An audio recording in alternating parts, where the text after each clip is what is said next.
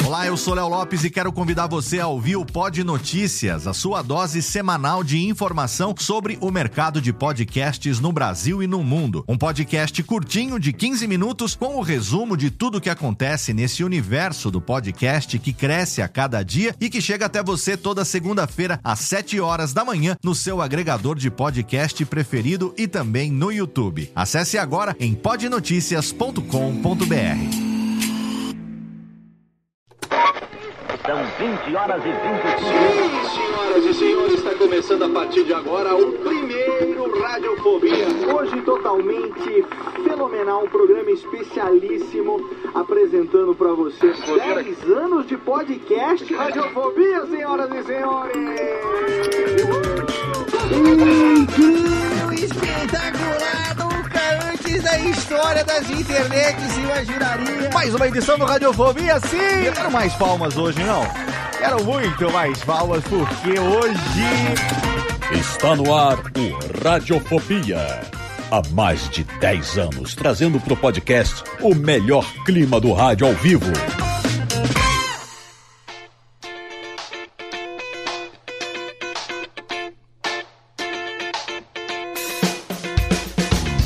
Saudações, ouvinte desocupado, eu sou Léo Lopes e tá no ar pela Radiofobia Podcast Network, que depois de seis, seis meses, não, já vai fazer quase 20 anos ainda no meio dessa quarentena, mais uma edição do seu podcast sobrevivendo nesta...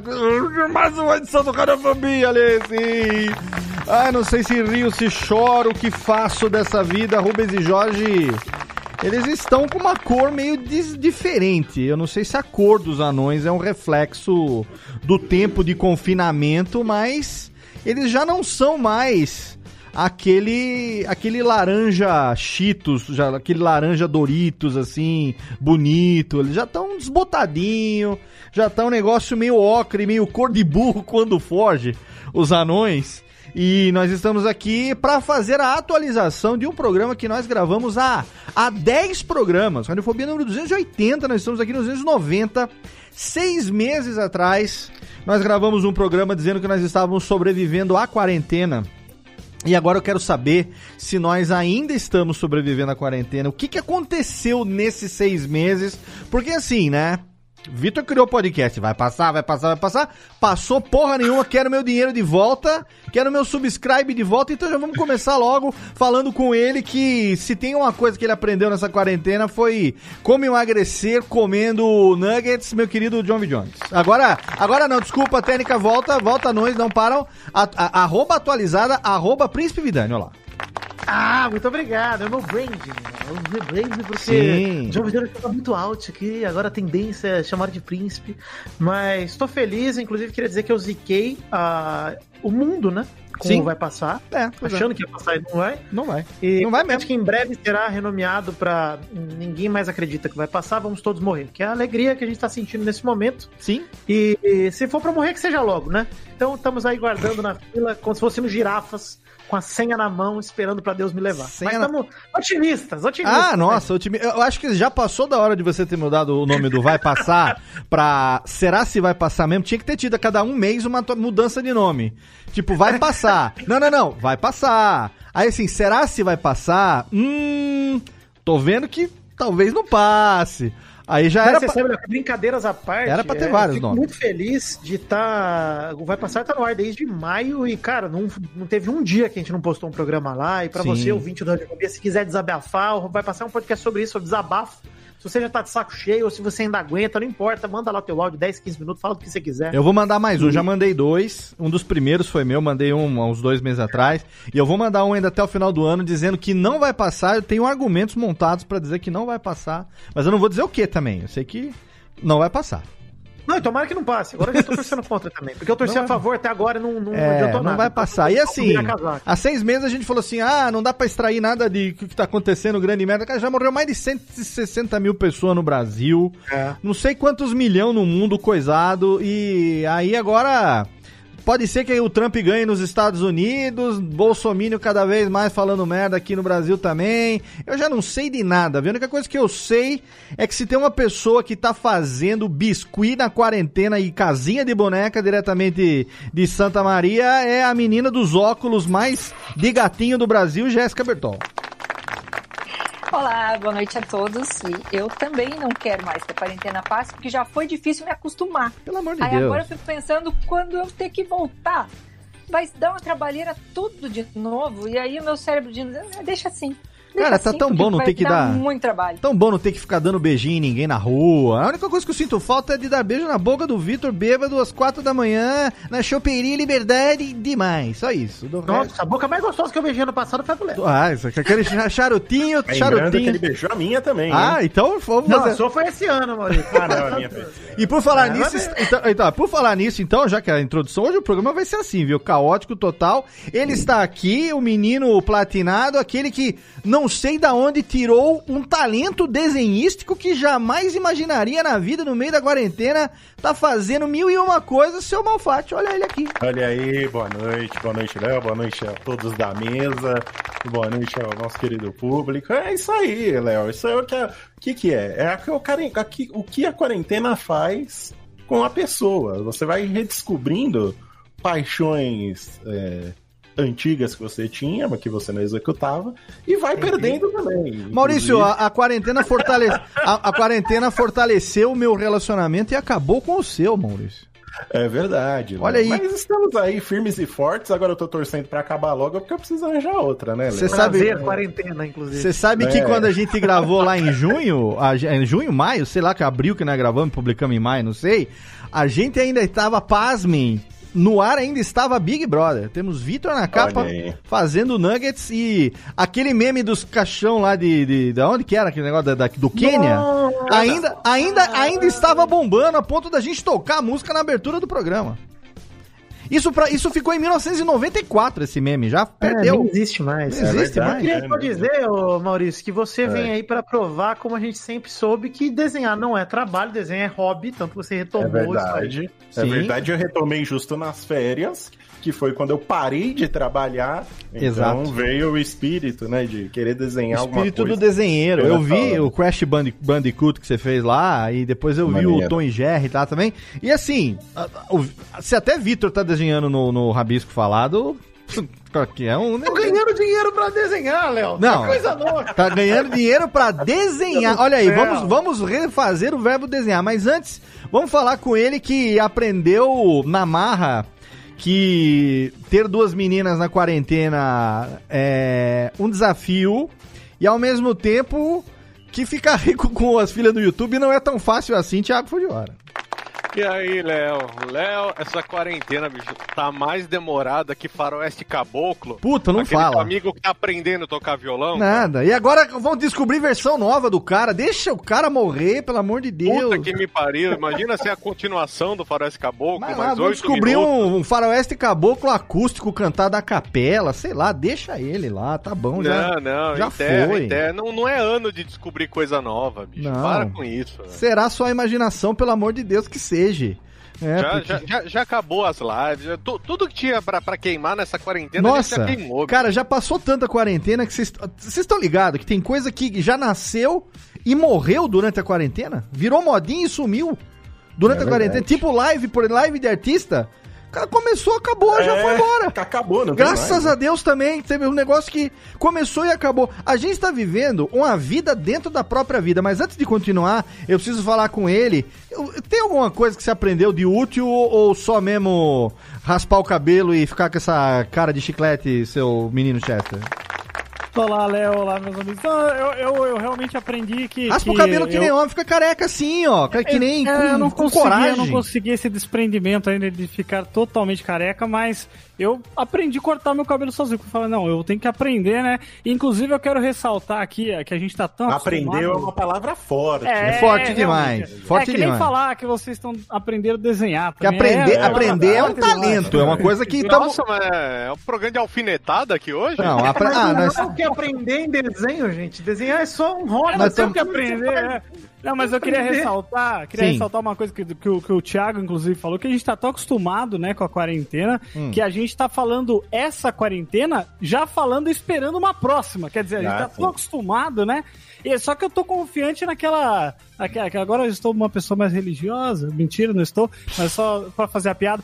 É que mil chegará e dois mil não passará. Então, antes de dois mil dias, em casa, a gente vai, vai, Nossa, vai, vai ver a luz do sol. Cara, a gente, a gente tá falando essa quarentena já, daqui a pouco a gente vai estar falando essa quarentena sua linda, porque é o que falta, né? É o que falta. A gente, a gente há seis meses atrás tava falando assim, ah, porque a gente sabe que é uma merda, né? Porra de Covid é uma merda, agora tá tendo. Como é que fala? Fase 2 do Covid, eu ia falar segundo tempo, não é? Aqui, é, pico. ainda estamos na primeira. na primeira. Eu ia falar segundo tempo do Covid, não, tá tendo o, a- o pico, o segundo, o segundo pico de contágio na Europa. É, lá na Europa já. Já É. voltou, nego, tudo de novo. Aqui, velho, do, do jeito que tá, se você ver a curva, o segundo pico de contágio vai chegar em 2040. Por aí, mais ou menos, porque. A que única o coisa brasileiro- que o Brasil tá passando por segunda onda é o Pauta Livre News. Pauta Livre que- News, boa. É que o brasileiro é um povo engajado, né, Léo? As coisas que modinha que não pega muito lá fora, aqui pega. Aqui Brasileiro pega é um povo, jeito. é um povo enganado, né, seu Jeff? A É gente vai ter um corona sertanejo ainda. Porque Vai já teve ter. o corona raiz, agora vai ter o cor... Não, corona universitário. Corona Tá, universitário. Vai ter, vai ter. Não sei Pô, como é que o Rastapé e aquele outro grupo lá não voltaram ainda. Como é que chama? Fala mansa. Fala Mansa. Como é que não voltou? Teve live do Fala Mansa, eu perdi. Olha aí, tá vendo? Uma coisa que eu perdi. Ah, na muita gente perdeu, teve, muita gente integrantes fizeram. Eu perdi live do Fala Mansa. Leandro Learte, onde anda você? Com arte popular. Podia vir aí um H Mamou de volta. Jesus. H Mamou. Love Love Jojo. Pô, ia ser, ia ser uma coisa boa. Porque assim, nós estamos tudo com o saco na lua. E a quarentena, assim, não estamos com. Imagina eu, tô aqui em casa, trancado, com três moleque. Tá? Um vai e volta pra casa da mãe, fica um pouco, volta aqui, mas no fim das contas acaba ficando quatro homens em casa. Eu não tenho mais uma ajudante que me ajuda. Então, eu faço tudo sozinho. Lavo roupa, cuido da casa. Os meninos também ajudam nas tarefas deles e tal. Mas, assim, único adulto com três moleques em casa. Eu estou mantendo a sanidade. Eu estava até um tempo atrás, se bem que eu não posso falar nada que eu tô com skin na mão aqui. Eu ia falar que eu tava mantendo a sanidade na base do álcool. Aí comecei a dar um pega leve, primeiro por fatores monetários e segundo por fatores é, como é que chama de fígado? É fatores Ah, hepáticos, exato. Hepáticos. Hepáticos, que Empatia, tem que ter empatia. é, porque vai que Tem dá que um, empatia, é. vai que dá um problema, né? Aí aprendi, lembra que a gente começou aprendendo a fazer drinks? Aí depois a gente falou de comida, falou de não sei o quê. Agora a gente tá falando de saúde mental como nunca na vida. Como é que faz pra não ficar maluco? Só o Vitor emagreceu 10 quilos, tá aí bonitão, barbudão, cabeludo, Gato, tá um puta Gato. homem, puta homem, ó. Eu pegava. Tombando as Parecendo, mulheres. Parecendo, Simba depois que cresceu. Tá. Isso, mas naquela fase que ele tá meio estragado, né? Que ele tá com as barras É. tudo Quando errado. ele que chega- não se quando ele penteia, chega- Né? Que ele come Quando ele chega aí. no- É? Quando ele chega no filme da novo, que ele fala assim. E o que eu quero mais assim. Que ele cantando com aquela Pera aí, você quer que pare assim, aqui? né? Vai lá, ô, vai, Tênica. Deixa ele brilhar. Brilha aí, Jeff. Gostei, Não, né? não. Manda, manda mais uma. Brilha aí. Ah, Solta a voz. Aí, agora. momento do artista. Às vezes Não, é outro encabulado. talento que ele descobriu aí Vamos, na quarentena. vamos, É, vamos- vamos tirar, tira o programa do ar. Enquanto o Jeff não cantar, não tem programa. Tem até um eco de banheiro aí. É que eu esqueci a letra, eu cantei a Vai, parte errada. enquanto do- ah, da o programa música. vai ficar aqui, vai fazer, vamos tirar. Ah, faz isso não, Léo. Vai? Deus. Brilha? O constrangimento, olha, igual The Office, agora a gente olha Parece pra The. Office. Parece The Brilha, Jefferson, Ele é brilha. hein, Léo? Isso aí é crime, não pode fazer isso não, hein? Ô, Léo, que eu esqueci. Ô, a ô, parte Léo, da deixa eu interromper você. Ah, afinou, você, que eu quero afinou. falar algo muito importante. Diga. Eu tô vendo aqui o nosso chat, eu tô vendo Sim. o Armando Galene lá do final do nosso cast, graças a Deus. Nossa, existe pedir, ainda Armando, se você puder Armandinho. não entrar hoje na gravação e não gravar, Isso. tá esse pedido que eu te faço, tá aqui. Você ia piorar muito o programa Armando. se você entrar. O Armando é um caso interessante, porque outro dia a gente tava gravando aí o último Pauta Livre News, Hum. e por pouco a gente quase chamou ele pra participar. É mesmo? Aí a gente lembrou, É, não, não nossa, pode que chamar perigo. ele, não, porque é, a gente não gosta que ele participa, né? Armando Então, Galene, às um gente beijo. corre Cadê o. Rubens? Manda um beijo pro Armando Às vezes a Galene. gente até liga pra ele e fala, Armando, às vezes, a gente, às vezes a gente liga pra ele e fala, Armando, não participa, hein? Se a gente chamar, não vem.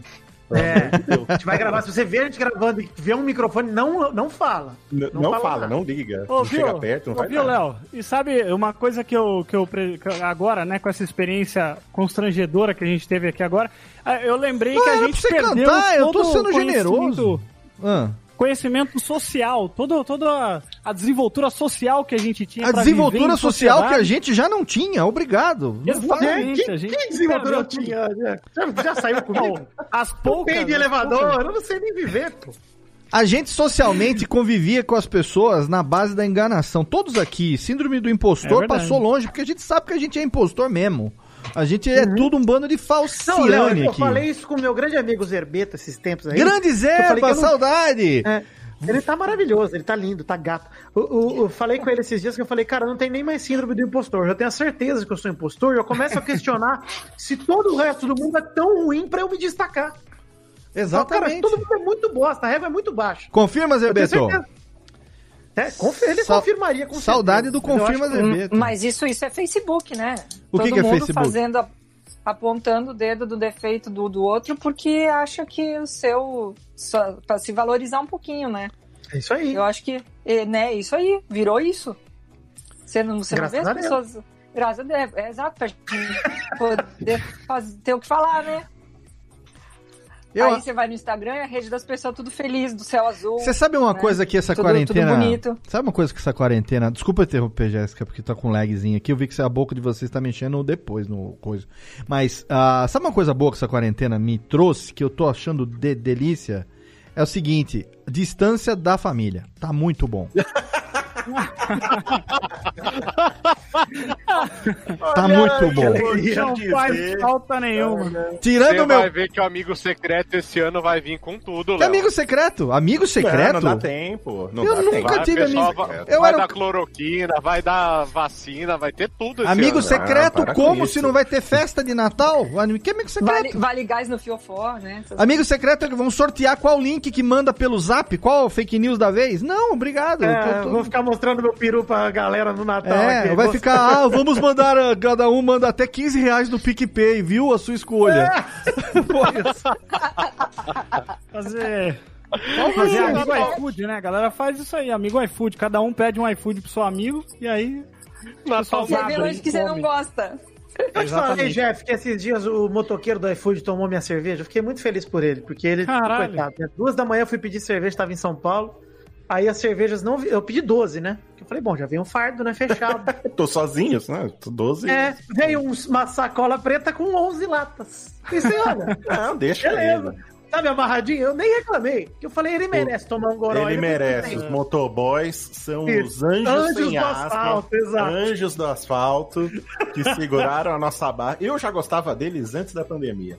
Quando começou a pandemia, eu, eu, eu tive mais certeza ainda de quanto eles são essenciais. Então, um beijo para todos os motoboys. E a gente até espera que a pizza venha, venha meio atrapalhada, né? Um sabor, você pede dois sabores pra que a de um lado caia no outro. Porque o cara já vem dar o grau mesmo, a gente já espera isso, né? Cara, Então, eu espero. Se ele não deu grau, eu acho que ele não aproveitou o tempo É, dele e não fica com aquele. Dá, dá outro sabor pra pizza também. né? exatamente. Fica, exa- fica com o bônus do trabalho, né? exatamente. Eu moro aqui na roça, aqui não tem iFood, não tem rap, não tem nada disso, né? Então, tipo, eu fazer pedido nos restaurantes aqui é os restaurantes de sempre que você liga ou manda no zap do, do cara lá, ele vem Nossa, e traz pesadelo. aqui. É, porque não tem opção, vou fazer o quê? Tem que ligar. É, não, usar o telefone. Esse dia o Léo me ligou. Eu nem lembrava que eu tinha linha Liguei, telefônica mais. liguei Porra, mas pro não Vitor. tem iFood aí? ô? Não tem iFood, imagina. Caraca, até na. Quando, até na, na, na cidade da falecida. Que minha ia, cidade? Mas Fala lá é é a minha, grande. mano. Não, mas lá é é. grande. Serra Negra é pequena. cidade satélite da cidade do Vitor. É. Serra Negra é até pequena. lá tinha, pô. Serra Negra é pequena. Mas assim, ainda que tenha iFood aqui, eu acho que até tem uns motoqueiros aqui. Mas não tem opção. Você não tem variedade de lugar pra Ah, pedir. Então o que, que adianta? Isso aqui é demais, Eu tô né? falando, tem, tem, ó, eu tenho um motoqueiro. É demais. Mas Isso é então, variedade, pô. não tem restaurante diferente pra pedir, entendeu? Eu, eu ligo naquele do zap assim, ó, o mesmo, por favor. Aí o cara já sabe, traz no dia Mas que isso é, é. legal. É Aí você evita de conversar muito, né? Tem, Não, já que tem que é ligar, legal, fala é que eu o gosto de comer, eu gosto de comer, eu gosto de comer umas coisas O diferentes. Léo manda, manda no zap assim, o D. É o de sempre. Já É o de sempre. Eu gosto que, assim, fora da pandemia, eu viajava, aí eu com a minha namorada a gente viajava, eu gostava de conhecer os restaurantes diferentes. Eu sinto falta. Conhecer os restaurantes, pros bar tomar uns, uns gorozinhos e tal.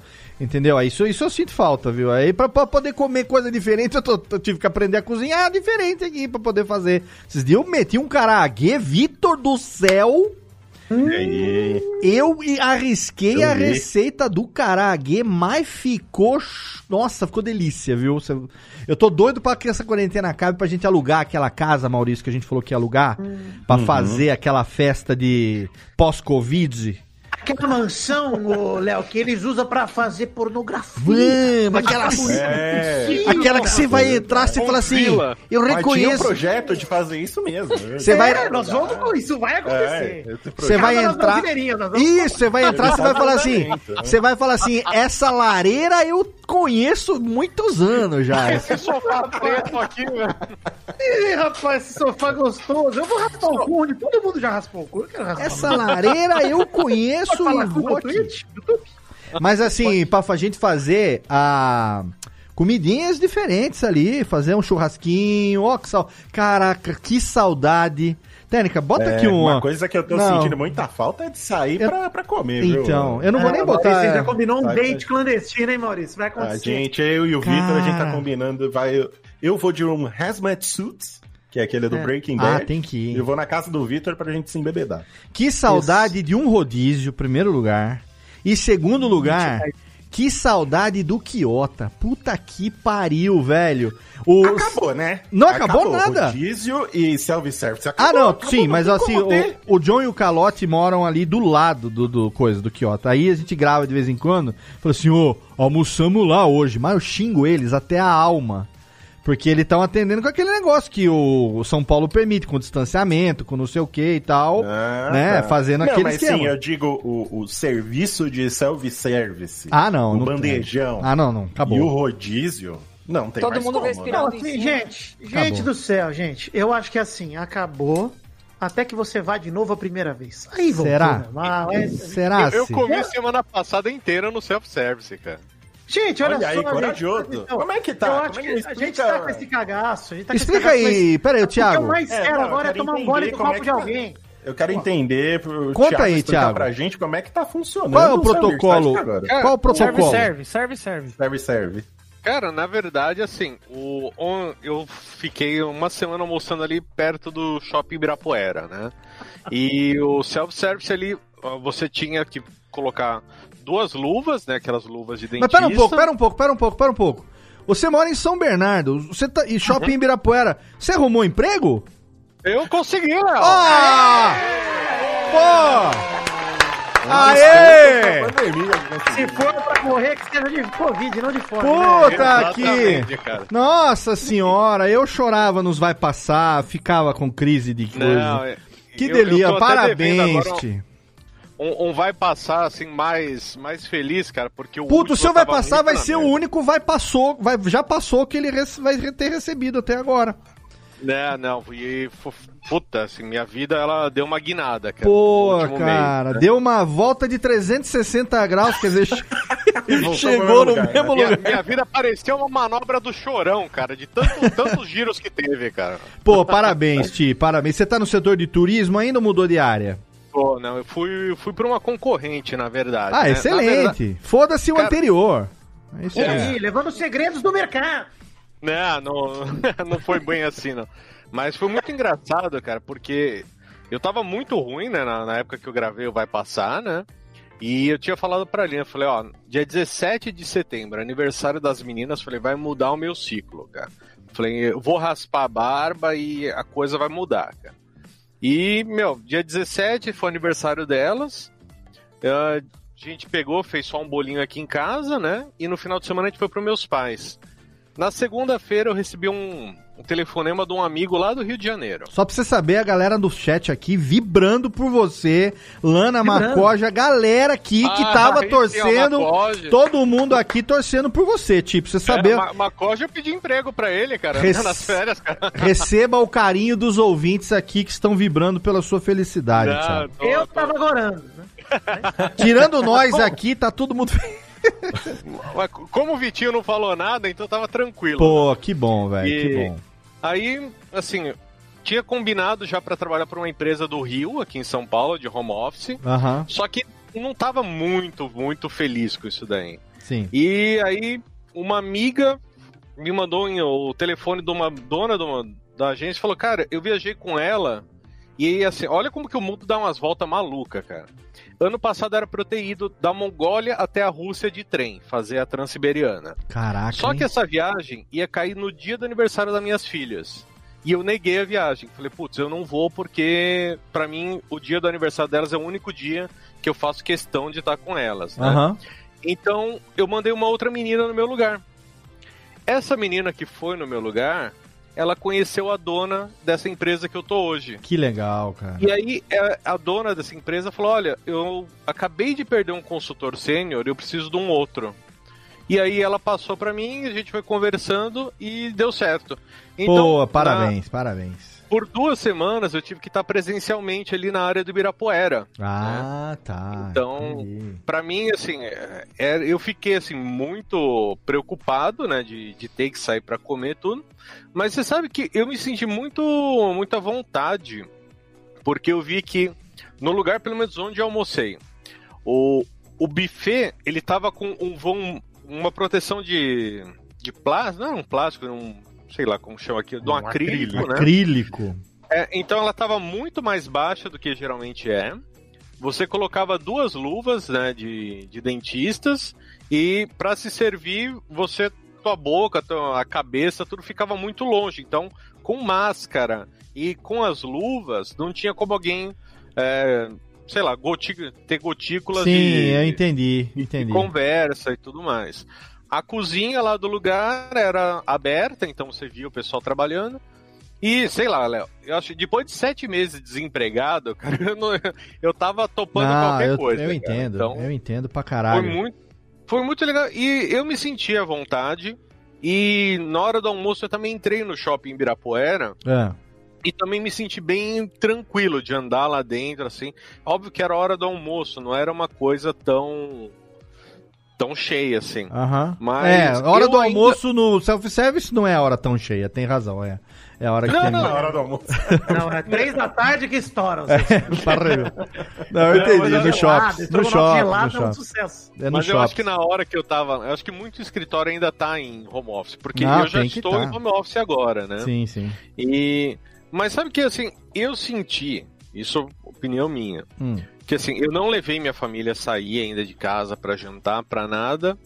Mas eu me senti um pouco mais confiante, cara, do que eu tava meses atrás, né? É aquele negócio, se for num lugar bem organizadinho, ou bem, bem certinho, talvez dê e talvez faça um puta de um bem, sabe? Pra, pra cabeça da gente, Então, às vezes, mudar um pouco. sim, eu vou falar pra você que, assim, o Vitor mora em São Paulo e durante a quarentena, inclusive agora, acho que tá em Araraquara. Né? Isso. Tem a família lá. Então você tem, tipo, esse coisa.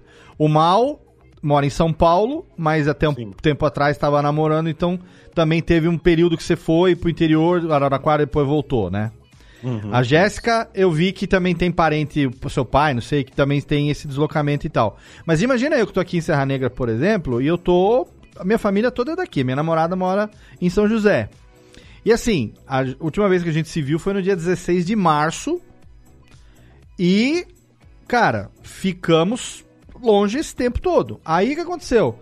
Chegou uma hora que a gente falou, como é que tá o negócio? Cara, vamos arriscar, porque ela tem, é, como é que fala? Gente com é, grupo de risco em casa. Eu também. Eu tô aqui cuidando dos meus filhos. Eu não saio, só não sei pra ir pro mercado, volto. Aí você lava as coisas todas, toma aquele banho, passa o álcool gel, faz aquela ritual, tudo. Sabe? Nem o meu pai eu vejo aqui pra não ter contaminação, porque ele tem 75 anos e tal. Falei, irmão, o que, que nós vamos fazer? Falei, ah, eu vou aí, cara. Vou aí. Puta, aí a, a conversa vai, conversa vem. Decidimos, foi, peguei o carro, fui. Quem viu no Instagram, ah, Léo tá viajando, tá em São José e tal. Foi isso que aconteceu. Eu peguei, fui, vi um hotel que tava com todos os protocolos e tal. E assim, ficamos no hotel dois dias. Pedindo o delivery, o cara do hotel já deve estar acostumado, né? Porque se bem que tinha um pessoal lá de um entra e sai louco. Mas a gente ficou ali, ligava pra pedir bebida no tal do Zé Delivery, trazia cervejinha gelada, que é muito mais barato que a do hotel. Inclusive, fica a dica aí. Caso você vá pra algum lugar, é melhor você pedir fora, porque comida de fora vai ser mais barata e mais gostosa que a comida do hotel mil vezes. E eu descia, pegava o negócio, subia, ficava lá. E é isso que o Thiago falou, tem no buffet do café da manhã. Um acrílico baixo, assim, né? Um negócio que não dá. Tem até que passar a mão meio ninja por baixo, assim, pra pegar, porque tudo bloqueado, pra não ter cusparada, né? Não ter gotículas. Cusparada é feio. Pra não ter perdigotites. Perdigoto, é nome Perdigotites. científico. Perdigotos, nome científico, obrigado. É, mas assim, a o frigobar, olha, olha uma coisa só, isso que eu, pra vocês saberem. Frigobar do hotel é vazio. Não Ah, tem mais é. nada dentro do frigobar. Pode Se crer, você né? quiser, você tem que pedir na recepção ali e aí você pega as coisas dentro da sacola, tudo higienizado e tal, e sobe com aquilo que você vai usar. Não tem contato do. Tipo aquele negócio do. Você sai pra pessoa da limpeza entrar e ela vai, troca tudo, mexe aquele negócio todo. Teve uma vez que a gente saiu um dia pra um lugar aberto, um parque aberto assim. Vamos, vamos dar uma caminhada no domingo de manhã, bota a máscara e vamos caminhar, vamos tomar um sol, né? Lugar bem grande que tem lá pra gente poder circular e não esbarrar em ninguém e tal, não sei o quê. Aí na volta, a gente viu a camareira do Covid. Camareira do Covid é praticamente a cientista de doença contagiosa dentro do laboratório, cara.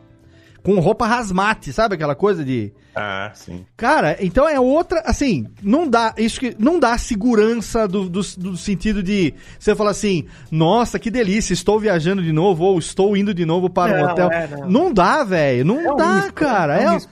é um Mas eu- eu acho que assim, sacrifício. Acho que- é, é um sacrifício para um bem maior que você tá querendo, mas com todos os cuidados necessários, entendeu? Isso Porque aí, isso é. E assim, foda, a gente cara. sabe que nesse ponto, o Japa falou uma coisa pra mim que fica muito na minha cabeça também. Que quando eu voltei pra São Paulo, eu voltei pra São Paulo no fim de julho, passei dois meses e pouquinho lá, né? Fiquei um tempo no meu AP. E como eu moro sozinho, eu falei, cara, esse momento que eu tô aqui, eu já tava completamente surtado de Araraquara, de estar com meu pai, com a minha mãe, com meu irmão, com os cachorros aqui e tudo mais. Ou seja, eu tinha companhia, mas eu tava com saudade de ter a minha vida, assim, um pouco, de ter uma questão de poder fazer meu mercado, ir pra farmácia, é, fazer meu açougue, porque aqui, enfim, meus pais, eles cuidam muito mais dessa parte do que eu, e é bem foda, é casa de pai e mãe.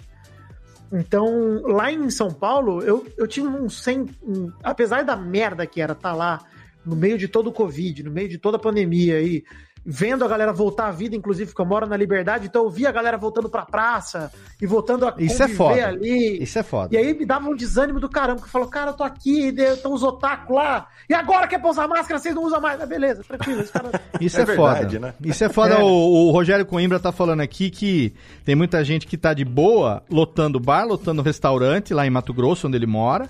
Tudo normal. E isso que ele tá sentindo é um sentimento que eu compartilho também, que é ficar puto porque a gente tá em casa cuidando da saúde, cuidando É. dos filhos. Quando sai, sai com o cu na mão. E tem nego que tá suave na nave, como Não, se e quando nada sai tivesse- pra necessidade, né, Léo? Você não sai pra se divertir, tipo, Não. num bar. Você tá indo no mercado, na farmácia, sei lá, no açougue. É, É essa, foda. Essa, essa parada de, é, dos riscos, né? Eu, assim, eu por muito tempo eu fiquei completamente noiado, muito assim, com qualquer coisa, né? Eu, eu, eu sou um grupo de risco, assim, umas duas vezes risco sou eu. Né? Então eu tenho, eu tenho muito medo e tenho meus pais também aqui. Então, é, é, por muito tempo eu fiquei sem total risco, assim. Eu não tava vendo minha namorada, não tava, não tava saindo para lugar algum e só indo no mercado às vezes e voltando. Aí eh, eu comecei a pensar, tá, será que.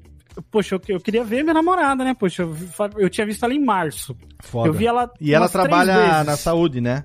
É, mas por sorte, ela trabalha numa área onde ela não tem contato. É porque é uma, é uma área muito específica, onde, por exemplo, se ela ficar doente, não tem quem substitua ela, porque precisa de ter um, todo um treinamento para entender a fazer aquele tipo de exame. Entendi. É, e a- então elas não podem ter, ela trabalha, ela trabalha no hospital particular, então ela não pode ter contato com nenhum paciente de Covid.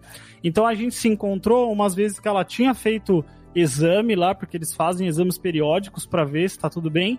E aí ela veio aqui na minha casa, mas eu não tenho coragem de sair ainda. É mas foda. é aquele negócio, a gente ah, tem riscos que é, qualquer, em qualquer momento a gente pode estar correndo um risco de ir no mercado ou de fazer alguma coisa é, por necessidade, né?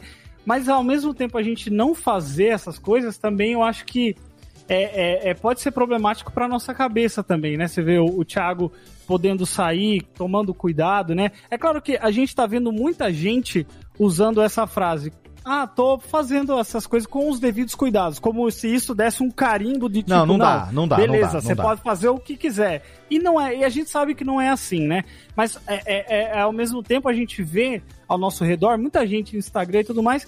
Parece que a gente é uma minoria mesmo que tem essa consciência do tipo, tá, eu vou correr um risco pra fazer algo assim porque eu tô precisando muito. Não, é, pois é. Enquanto a outra galera tá beleza, tá tudo normal, tão, tão dando rolê. Inclusive gente que era militante de pandemia de, de ficar dentro de casa. É. O quanto de gente que eu vi que fala, não, gente, ó, só otário que tá fora de casa agora tá tudo É, igual. não, mas você- eu, eu- eu também acho que. tá eu também acho que. Mas existe, pra mim, enfim, não defendendo essa galera, porque eu acho que é indefensável.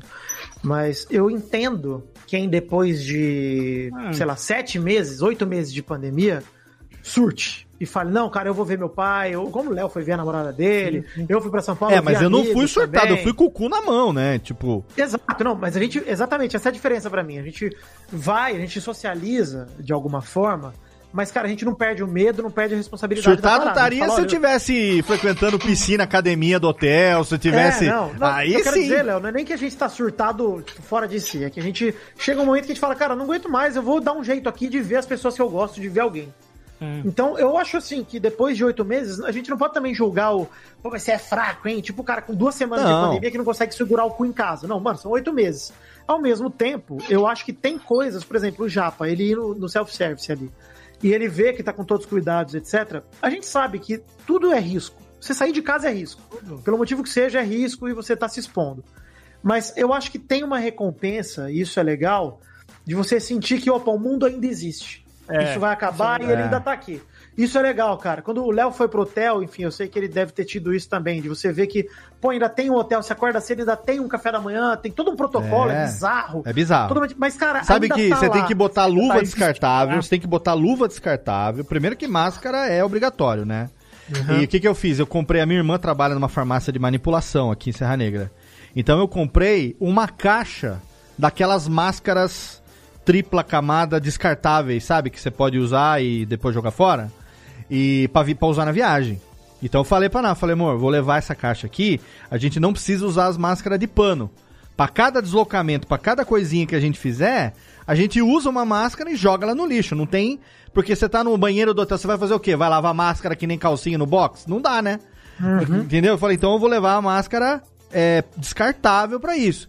Aí você chega lá, por exemplo, no, no café da manhã, porque assim, a primeira opção minha foi. Dá, porque sempre, dá, sempre deu. Dá pra gente escolher receber o café da manhã no quarto? Essa foi a minha primeira opção. Entendeu? Aí falou assim: não, senhor, o serviço está indisponível por falta de funcionários, porque nós estamos com o quadro reduzido por conta da- dos cuidados. Então, quer dizer, tem menos funcionário trabalhando. Então, o café no quarto não dá pra levar. Que era uma maneira da gente se isolar. E a gente não precisaria sair do quarto mesmo. Mas não deu. Então falou assim: então vamos fazer o seguinte: como é que é? Aí você chega lá no primeiro dia, é totalmente estranho, mas é totalmente necessário. Por quê? Você tem que botar uma luva descartável, que tem tipo. Antigamente, onde tinha guardanapo, essas coisas, agora tem luva, tem um monte de coisa, né? O álcool gel, aquele que você pisa com o pé pra não ter contato com a mão no, no co- coisador, que não adianta você. Você tá lá com a mão suja, vai no coisador, aí você vai tchucu tchucu tchucu com a mão suja e, e depois limpa. É, não tem depois suja sentido de novo, né? tem que ter que ter o negócio do pé. Bota a, ma- a luva descartável e você só pode manipular os pratos, os garfos, os negócios com a luva. Se você tirar a luva na mesa pra comer, a hora que você descer, você tem que botar outra luva. Pra, se você quer repetir. Você tem que pegar a luva, todo, tudo que tem coletivo, colher, essas coisas e tal, você só pode colocar de luva. Então, assim, antes você tomava o café da manhã em 15 minutos, agora você leva 45 minutos pra tomar por conta de todos É. esses protocolos. Mas não tem problema. Entendeu? Não tem problema que, que seja Hum. Se assim. sente mais seguro, é melhor. É. Não tem problema que seja assim. O problema mesmo que eu vejo é, por exemplo, você tá indo no. no. no viaja, indo pra algum lugar. No supermercado, por exemplo. Cara, mede a temperatura, tem álcool gel, você tem que entrar, tem o, o- o plástico pra você botar uma higiene no carrinho, é, é, tudo isso. Ok. O que que acontece? Os lugares que você tem isso pra seguir, você já vai com o cu na mão e só vai porque precisa, ou eventualmente, como o Vitor falou, que eu me permiti fazer uma viagem com toda essa segurança e depois voltar, não teve o baoba, não teve nenhuma refeição fora do hotel, Tudo a gente pediu no, no hotel, assim, não pedido no hotel, pediu delivery pra receber na portaria e comer dentro do quarto.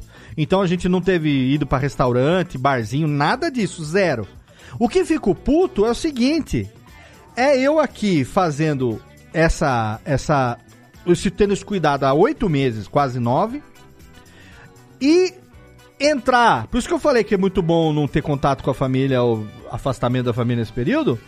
Porque entrar. Eu já Facebook eu desinstalei também. Não tem mais, só tenho no, no- no computador e eu entro pra publicar os programas só. Mas quando eu entro, eu sou obrigado a ver as notificações que tem lá.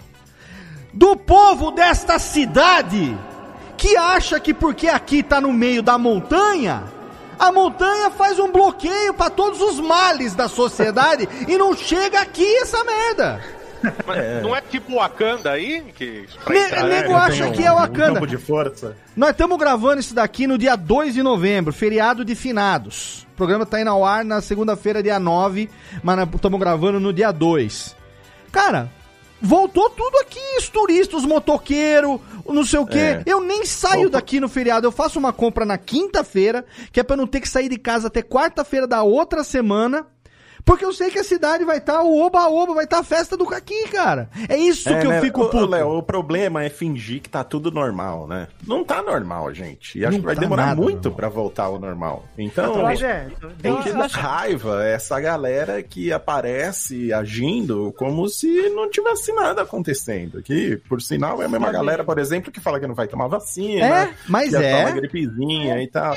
Então, é, eu, acho que são dois lados aí. A gente tem que se preocupar sim, e tem que se cuidar e seguir todos os protocolos e tal. E, mas tem também um pouco disso que o Vitor falou.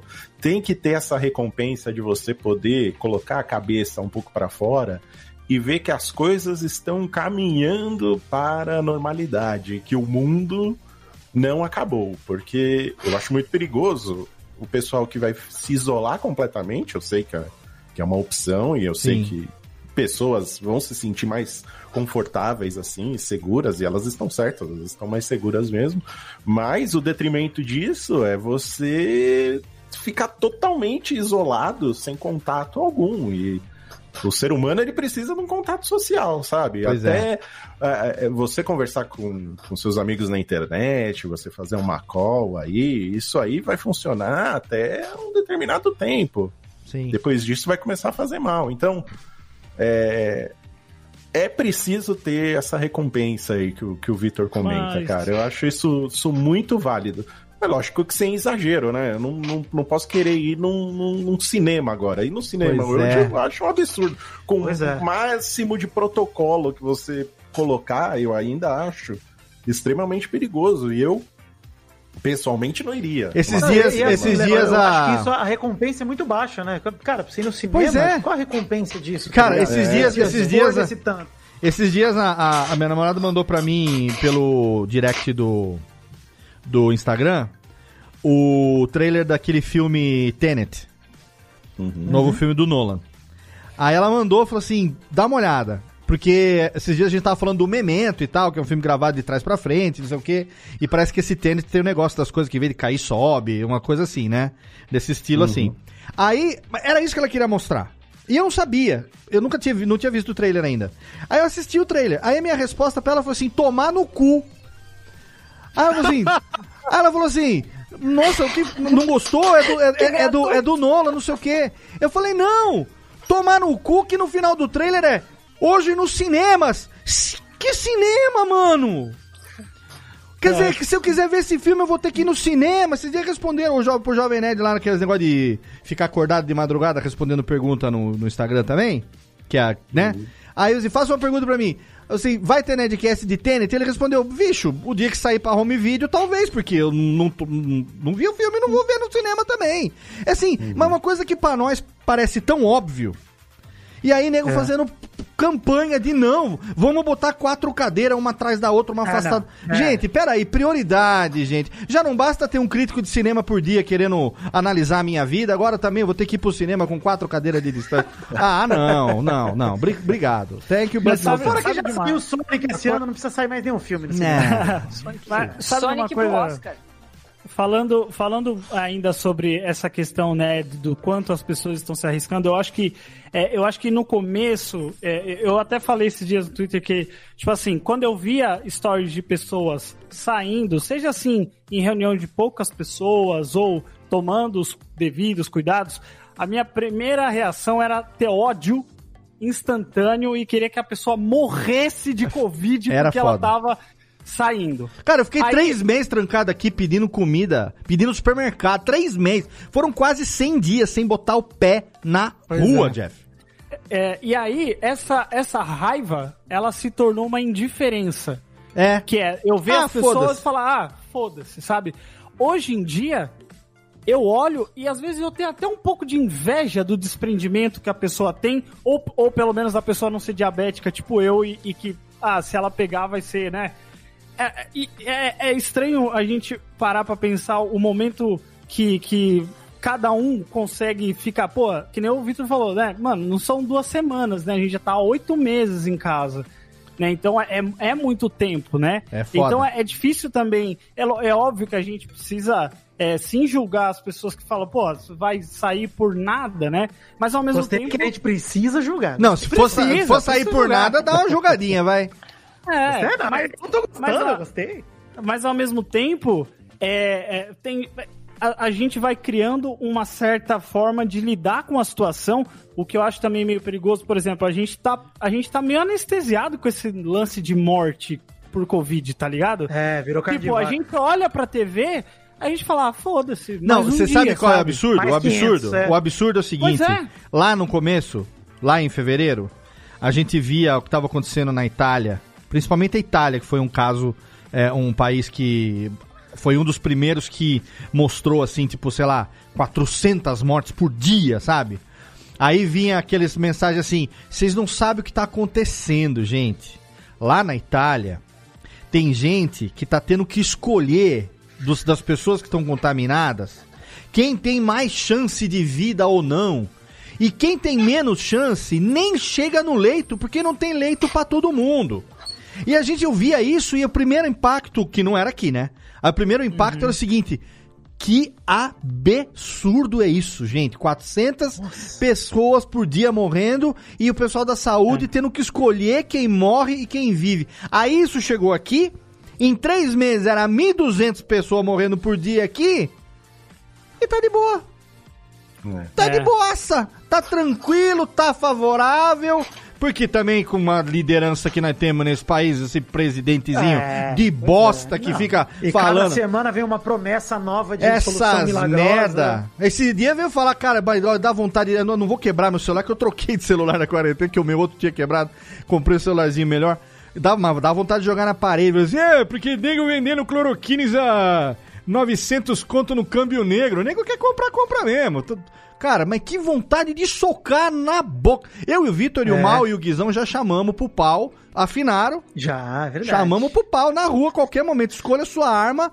Estão desafiados aqui de novo. Chamamos pro pau a qualquer hora. É só aceitar. A gente chega lá em praça pública e vamos quebrar na- no, no meio. Mas não Mas você sabe, ô Léo, o que o, o que o Jeff fala pra mim é importante dizer também. Isso, acho que o que me chama atenção hoje em dia é um problema que já tava na nossa cara e a gente não, não tava discutindo mais ele porque a gente acostumou. Sim.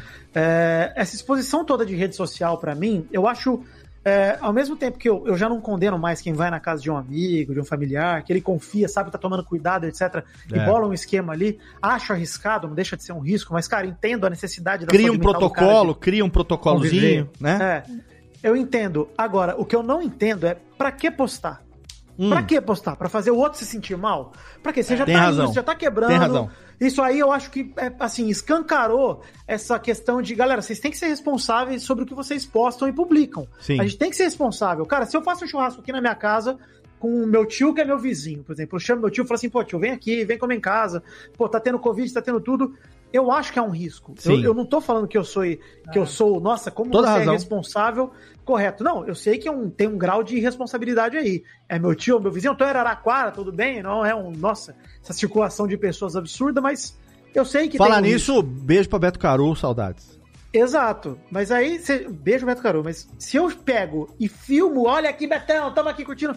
Cara, eu tô jogando na cara dos meus amigos que, olha, vocês aí que são os otários. Vai gravar o podcast com o Beto Caru no se meio do privando. churras, que nem fez há dois É. anos atrás, né? Tipo, é, tamo aqui É, não, curtindo. chega agora que estamos gra... É? É, estamos gravando no- na mesa, todo mundo filmando, curtindo. Cara, não, cara, É. não preciso postar. Eu Sim. posso simplesmente Eu concordo. me reunir.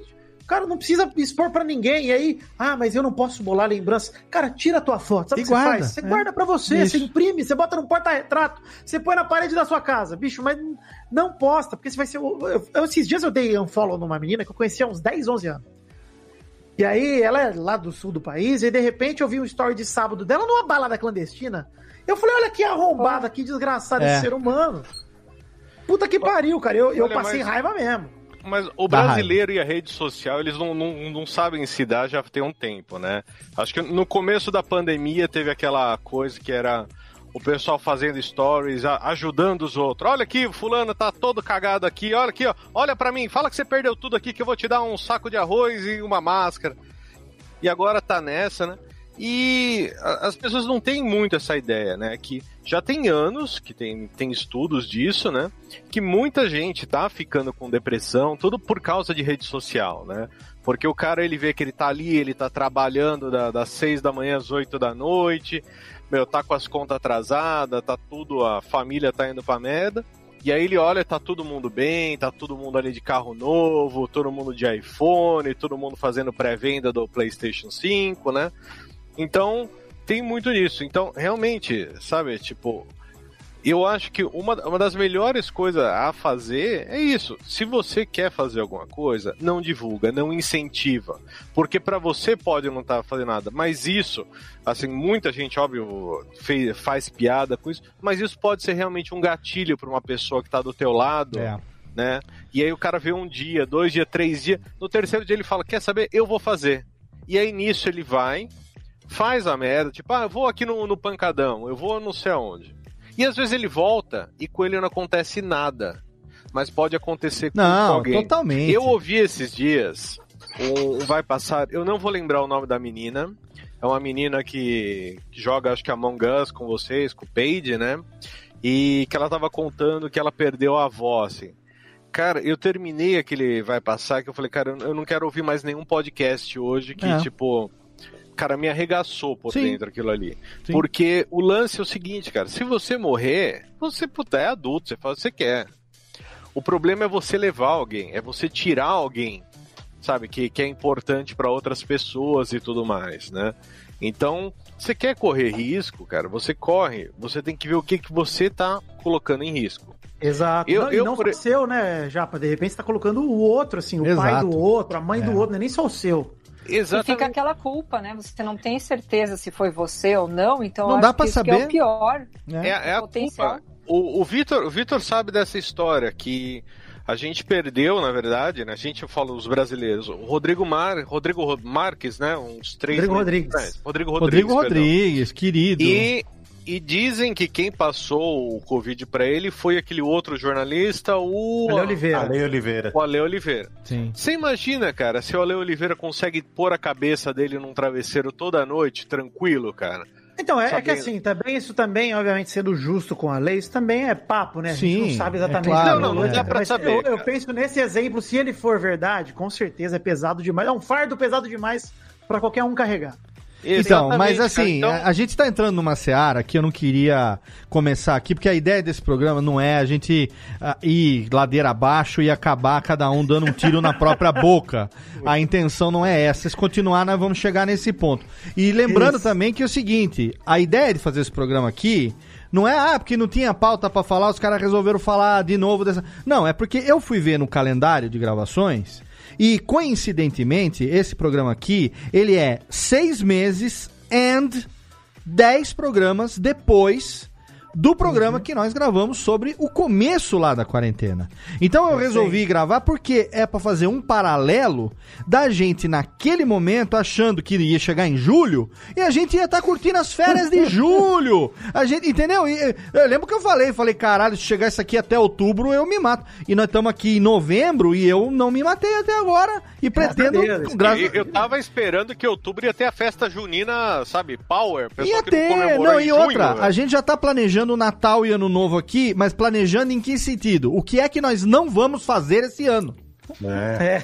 O planejamento. Inclusive, carnaval já foi cancelado. Já acabou, não vai ter carnaval. assim como não teve Fórmula 1, não teve Olimpíada. E a gente falava disso lá naquele programa da Olimpíada, que não tinha sido cancelada ainda. A gente falava de, de- de um monte de coisa. E agora, seis meses depois, a gente tá vendo como a gente foi garoto, como a gente foi, sabe, criança inocente, achando que esse filho da puta desse vírus talvez fosse bem menos do que ele acabou sendo. Então, só pra deixar claro aqui que esse programa, na verdade, é pra gente fazer um recap desses seis meses. Agora, primeiro bloco aqui, falamos, hum, destilamos. Alguém tem mais algum ódio que queira destilar pra acabar Eu- não, nesse eu- bloco? Tem, tem só um ponto que eu queria Porque eu quero só deixar aqui que no, no, todos. no próximo bloco a gente vai falar o que que cada Alegria. um tá fazendo de diferente. O que que, o que que começou a fazer que tá lidando, que tá, o que cada um começou a fazer que não fazia, ou que fazia, tinha parado e retomou, que tá te dando um pouco mais de saúde mental, de alívio. É isso que eu quero pro próximo bloco. Tá? E se alguém tiver qualquer ódio pra destilar, o momento final é esse aqui. Fala. Queria, eu queria só complementar, Léo, que é uma questão de. A gente já, pra mim, entrou num ponto que é. Esse ponto é muito interessante, que acho que foi o ponto que eu mais mudei nessa, nesse, nesse segundo tempo da quarentena. Não que tenha só dois, tá, gente? Pode ter dez, e a gente não sabe quanto tempo pela frente.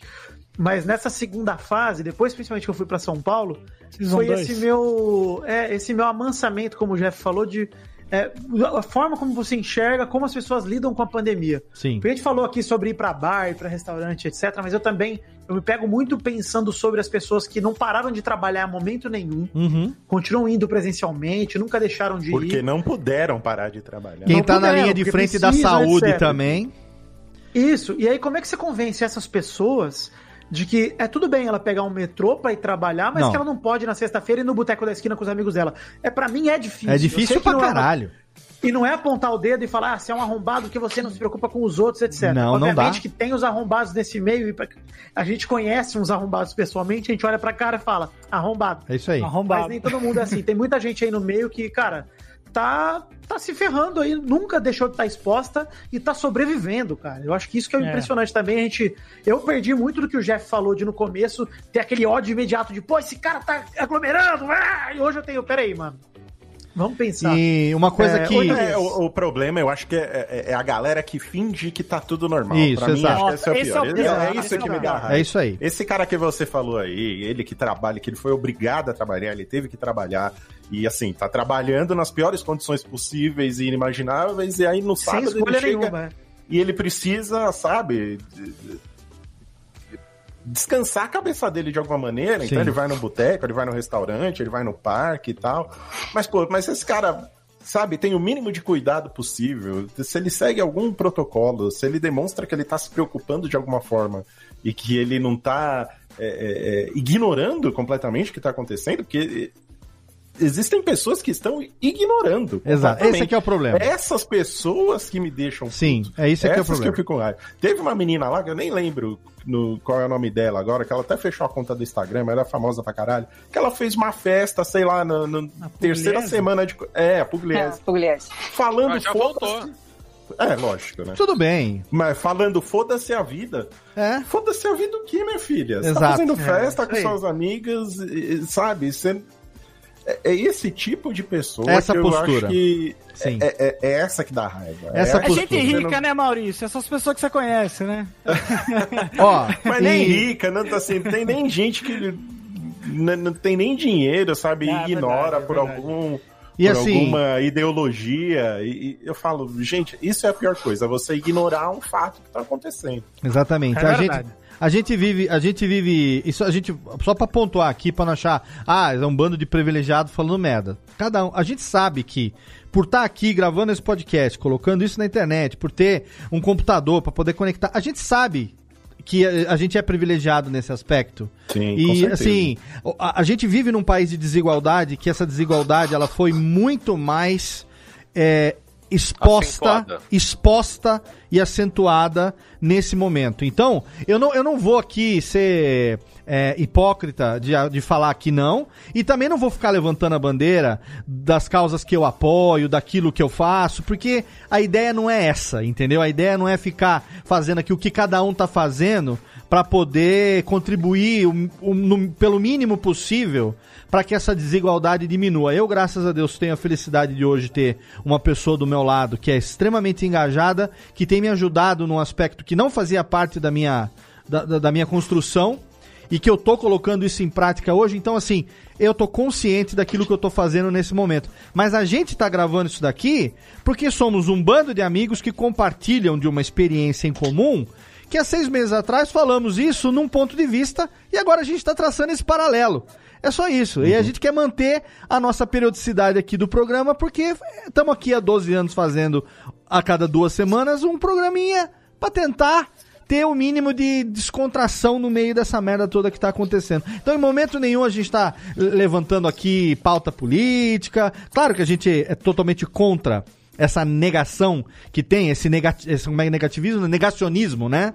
De quem acha que não existe, que tudo é bala. Não, gente. Existe, tá aí, 160 mil pessoas mortas e todas as perdas que aconteceram. E assim, as mortes, elas são parte, a pior parte, claro, mas elas são parte do da consequência, porque 500 mil empresas que fecharam nesse período, quantidade de pessoas que perderam o emprego, quantidade de pessoas que estavam em nível de pobreza que foram pro nível de miséria e pessoas que caíram pro nível de pobreza. Então assim, é uma merda generalizada.com.br. Isso ninguém tira, entendeu? Agora a gente só tá aqui querendo dar uma descontraída pra gente falar agora no próximo bloco do mal que aprendeu a desenhar no aplicativo aí que faz tudo pra ele, né, no É. né? Você aperta o botão desenhar e E ele desenha, segundo, É segundo o igual Vitor é editar isso. podcast, né? É igual É. editar podcast. A gente aperta o botão. Você liga o botão tá, Editator, né? Que nem, segundo o Vitor, desenhar é isso aí. Ele falou que qualquer um faz um rabisco aí. Não, não, não, veja bem, eu só tô Não, não, não, não, não, não, não, Você vai é falar. Você vai falar agora.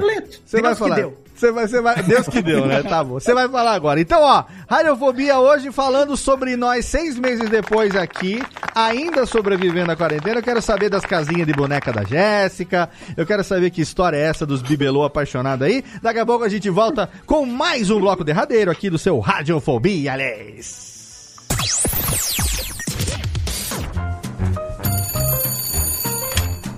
Alô, Alô, é, é da rádio, é? é da Radiofobia, filho. Então, é que sabe que eu mando carta pro programa toda semana, tem uns 10 anos já, mas ninguém nunca leu as minhas cartas, rapaz. Carta, lindo, sério? Em pleno século XXI? E você ouve onde? No gramofone? Mas não tem nenhuma carta por aí, não, é? Ah, eu queria tanto ouvir o meu nome no programa. Tá, e qual é a sua graça? É Ostrogésilo, Ostrogésilo.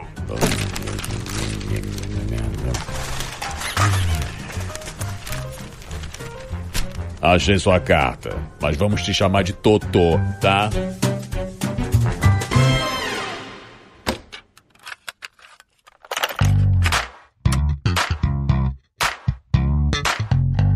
E vamos rapidamente para a sessão de regadalhas desse programa. Eu quero sair, mamãe. Eu quero vida social. Obrigado. Ah, estamos aqui seis meses depois, ainda trancados na quarentena, mas trazendo um recadinho totalmente fenomenal aqui para você.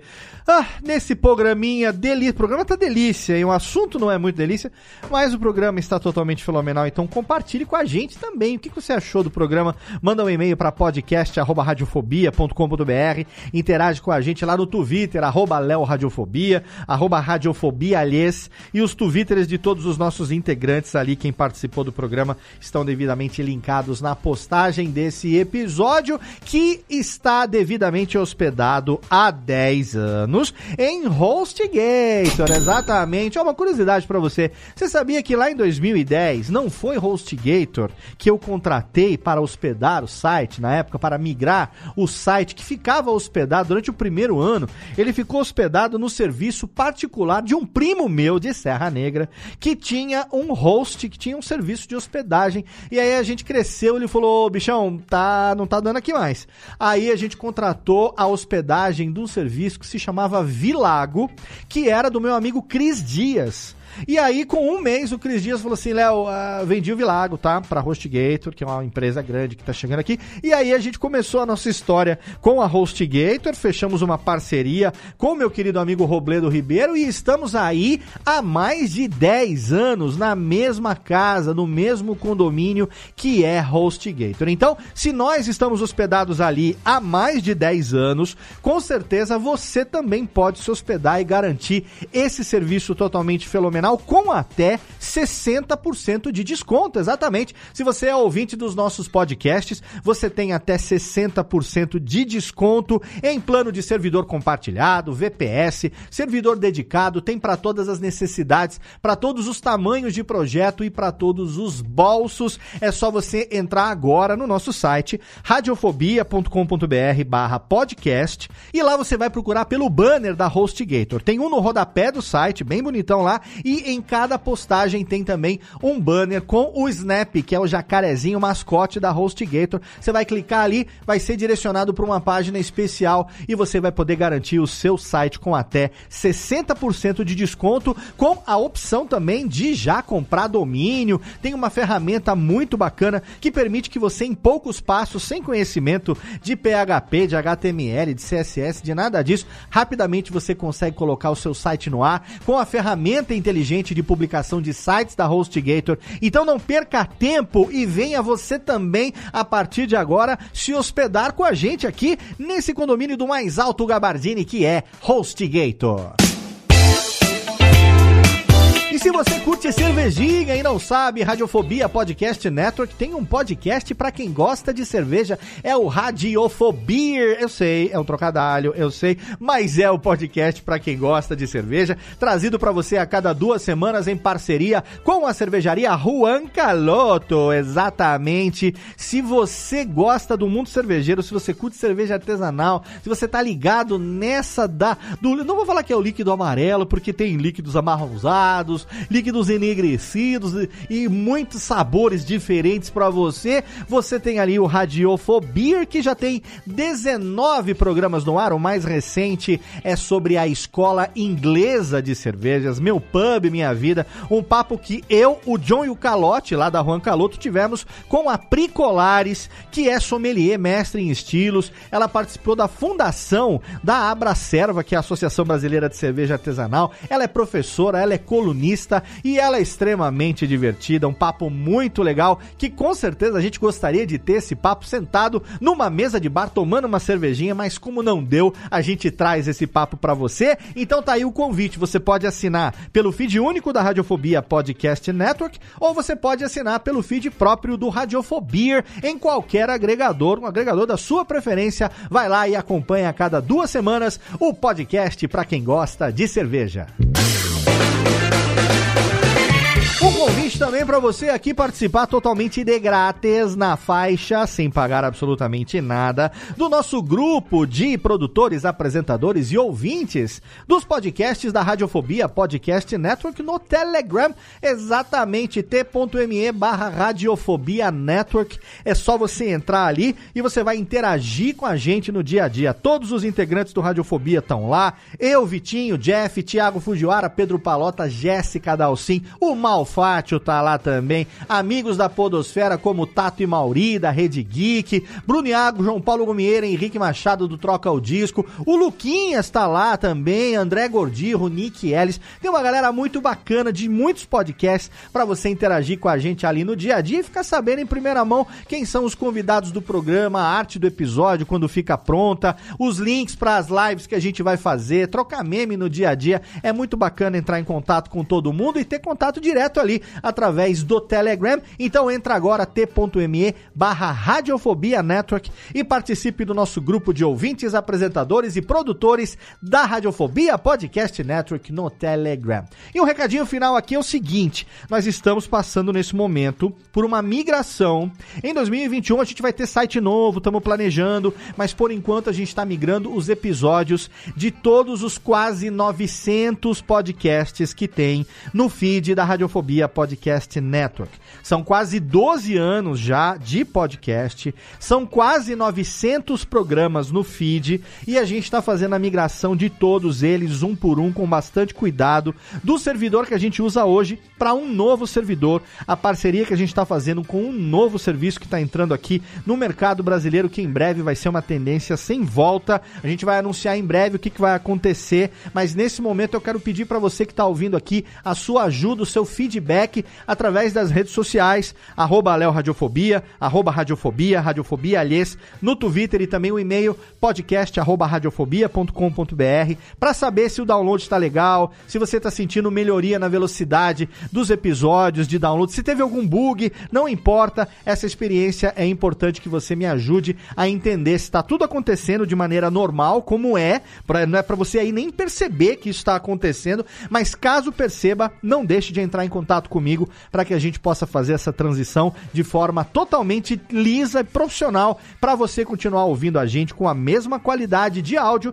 e, é claro, com a mesma qualidade técnica de sempre. A gente que tem programa publicado praticamente todo dia no feed único da Radiofobia Podcast Network e, é claro, a cada duas semanas o Radiofobia que tá aqui já, ó, em breve a gente tá chegando aí no nosso episódio de número 300 e a gente tá aí prestes a completar 12 anos no ar. A gente tá no 12 segundo ano, né? A gente vai cravar os 12 anos agora em março e ir rumo ao 13 terceiro ano de podcastância. Então não deixa de interagir comigo nas redes sociais para saber se essa transição tá acontecendo da melhor maneira possível. Belezinha? Agora, Técnica, chama de volta a galera. Eu queria encontrar com meus amigos, pô. Mas eu não posso, então eu tô aqui. Podia estar matando, roubando, mas eu estou só gravando mais um podcast. Vamos ouvir que tem muito mais história pra você nesse episódio, ainda trancafiado na quarentena do seu Radiofobia, aliás. Radiofobia. Radiofobia.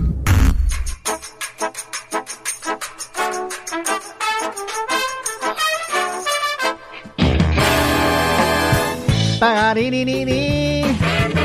Tamo de volta ainda preso no Covid. Ai, tamo de volta, puta que me pariu. Theo, Térica, dá aqui o puta que me... Ai, Jesus amado, lhes. Nós estamos aqui ainda depois de. Quanto tempo já faz, hein, gente? Como eu lembro do mal quando fazia aquele dois mil anos depois. É do Bob Esponja, né? Aquele negócio, 200 É, anos depois. Estamos aqui 20 mil anos depois, ainda nessa quarentena lazarenta, com hoje presença de Malzinho Platinadinho, delícia! Olha aí, versão 2020. Versão 2020 Maurício, agora. eu queria fazer ah, uma pergunta né, pra campanha, entregar esse novo bloco. Campanha Casa Maurício aí, Maurício na pista, hein? Na pista. Maurício. Não, mas pera aí, campanha nada porque eu quero minha vez ainda. Depois vocês aproveitam. Ô, Vitor, ô, Vitor, a, a gente, a gente é meio ó concura aí nessa, cara. Então, É, é né? Não, não, não abre também. Nós vamos ter que brigar pelo mal aqui ao vivo, eu não quero disputa. Vamos lá. Então tá, meu tá, Eu queria fazer uma pergunta pro, pra vocês. Se vocês continuam fazendo Hum. é, a tosa higiênica. Ah, eu, eu, Ah. eu fiquei sem fazer durante alguns meses. Não sei se é um hábito de todos aqui também. Eu tenho esse hábito. Eu tenho Não hábito. sei se todos aqui Eu tenho. Eu, eu- eu confesso que eu deixei de fazer. É um hábito pra mim um tanto quanto recente na minha existência, de 46 anos. É, eu era bem poodle, assim, digamos. Mas é, alguns meses eu fiquei meio, digamos, é, relapso nesse hábito. Mas recentemente tive que praticá-lo. Então. É, é- é sério que vocês vão fazer a gente ter essa imagem mental mesmo? Aí cada um que sabe. Nós não falamos de nada. Abre Por seu favor. celular. é uma imagem JPEG, não vai ser Se mental, você não não. visualizar na sua Eu- eu- mente, não tem graça. Eu sou um cara muito imaginativo, cara. Exato. Ah, ô, desde que você não seja que nem o nosso amigo Ernesto Belotti, que diz que todo casal que ele conhece pela primeira vez, ele imagina o casal transando. Se você não for assim, tá tudo bem, Jesus. Thiago Fujiwara. é. Ainda bem que eu não conheci ele pessoalmente, só, só por podcast. né? Muito bem. Estamos aqui, então, ó, no primeiro bloco a gente falou todas as, as cagâmbalas que a gente quis falar aqui da quarentola, destilamos nosso ódio, porque é necessário, gente, destilar o ódio, todo mundo pode destilar. É muito melhor você destilar seu ódio na rede rede social do que mostrar que você tá é, tomando uma caipivódica na Vila Madalena, querido. Melhor. Destuda seu ódio e não faz esta merda, entendeu? Então é isso aí. Agora nós estamos aqui no, no nosso bloco segundo, derradeiro, é, para falar sobre nessa quarentena que nós estamos aqui do time dos que podem ou de alguma maneira conseguem ficar isolados dentro do possível. Thiago Fujiwara ficou muito tempo isolado em casa por força maior e agora já está novamente empregado e por isso mesmo trabalhando, mas se deslocando com todos os seus cuidados. Não, não, já tô de home office. Ah, Só- já voltou. só- Foi só Ah, a primeira tá. semana. Semana de treinamento, adaptação. Mas assim, era eu e a minha coordenadora Ah, entendi. numa casa imensa, assim, então assim, Entendi. foi super tranquilo. Tinha lareira nessa casa ou não? Não, Não imagina. tinha. Ah, tá. Era só pra saber se- a Aline tinha que tomar cuidado ou não com essa semana. Mas enfim, tirando esse fato do, da gente botando aqui interrogações no casamento alheio, é, a gente está aqui para falar o seguinte. Vamos pro- começar por você, Ti. Nessa essa, essa quarentena, é, a gente falou, inclusive, no programa que a gente gravou há seis meses, que você tinha começado o canal com as meninas, né? No YouTube, para poder ter também uma maneira de, de, de criar um entretenimento, uma distração para elas que não, não tá, obviamente, pararam de ir pra escolinha e tudo mais e tal. É, e um apartamento pequeno, que você falou, que você mora em São Bernardo, você, a esposa e as duas filhas, e a Lola, né? Que é uma pitbull do tamanho de uma Uhum. bezerra. O que que você, nesses seis meses, começou a fazer ou que fez que não fazia antes, que ajudou na tua, na tua saúde mental, manter você no meio dessa merda toda que você passou sem trabalho, meio depressivo e tudo mais? O que que foi que ajudou a manter tua saúde mental? O que que te fez bem que você começou a fazer? O, quem me salvou nessa quarentena foi o Thiago Preguiçoso do passado. Esse cara, meu, puta, eu sempre gostei dele, cara. Hoje eu admiro mais. né? Hum. Porque nessa quarentena, como não tinha muita coisa pra fazer, eu resolvi virar um homão da porra, cara. Falei, vou resolver tudo que tem pra resolver nessa casa. Ó. Então, assim, coloquei prateleira, arrumei o barzinho. Aqu- Aquelas portas, sabe, de, armário que uma tá mais pra cima, outra tá mais pra baixo. Sim. Torneira que tá pingando, chuveiro que tá rachado, a tomada de 10 volts que precisa trocar pra de 20, de 10 amperes pra 10 20 amperes. amperes. Thiago é dos meus, eu fiz a mesma coisa. Olha aí. Cara, eu, eu fiz tudo. Tudo, assim. Eu, a minha casa aqui, eu, eu tava quase já começando. Assim como tem a segunda onda, eu tô pra começar a segunda onda de reforma aqui em casa, assim. Eu só não troquei o piso ainda, mas. Ela vai eu- subir eu uma edícula em casa. né? O famoso Mas, cara- puxadinho, puxadinho. É. Cara, isso me ajudou muito, assim, é, porque foi bem legal, coisas assim que eu não, não sabia que eu sabia fazer mesmo, porque o meu pai sempre fez tudo isso lá em casa, né? Então, sempre, putz, pai, Ah, aconteceu tá. tal coisa. Ele resolvia. E meu pai, ele nunca foi um cara que sentava, tipo, pô, vou te explicar como fazer. É. Então ele fala, não, Tem daí que que eu olhando, né? É, quando eu vim morar sozinho, então eu aprendi muita coisa. Observa e Mas o que- aprende. Mas essas coisas que a gente tem em casa, de tipo, ah, tem um buraco na parede que precisa passar uma argamassa. Falar, ah, qualquer dia eu passo. Ah, putz, tá, tem um rachadinho aqui. Ah, falar, qualquer dia eu tiro. Passou Caraca, mas, 16 anos mas vou falar pra você, ainda. uma coisa é trocar uma tomada, outra coisa é subir uma laje, porra. É. Também. Thiagão batendo a mureta nervosa ali. É ali isso? um muro de chapisco como ninguém, tá fazendo ali. Não, cara, puta, eu fiz muita coisa aqui que, que eu achei muito bom, assim, Ó, porque... eu, vou- eu falei, vou te falar que o mal, ele me. Essa, eu, tô, eu tô pagando um pau pro mal que você não tem ideia, cara. Outro dia eu vi o mal trocando. Interruptor inteligente. Interruptor Não, não, não, não, não, não, olha só. aconteceu? Não, não, peraí, peraí. Peraí, o Thiago ele vai chegar nessa fase. Mas peraí, Porque o- depois que você arruma tudo, você Mas- fala, não, mas eu posso fazer mais então, alguma coisa. Mas você aí." sabe o que, que é, Maurício? Eu vou te falar. Uma coisa é o cara que dá um migué. O cara É. fala que tá trocando a tomada, na verdade ele trocou o espelho do interruptor. Ele trocou aquele espelho dos anos 90, aquele, aquele retinho, por um espelhinho amarelado e tal, por um espelhinho novo. Mas no fundo tudo continua igual, ele só trocou, é tipo skin. Ele mudou a skin Só da tomada. A parte da frente. A né? parte Só da o que frente. o pessoal vê. É. Onde o padre passa. Você sabe que o cara.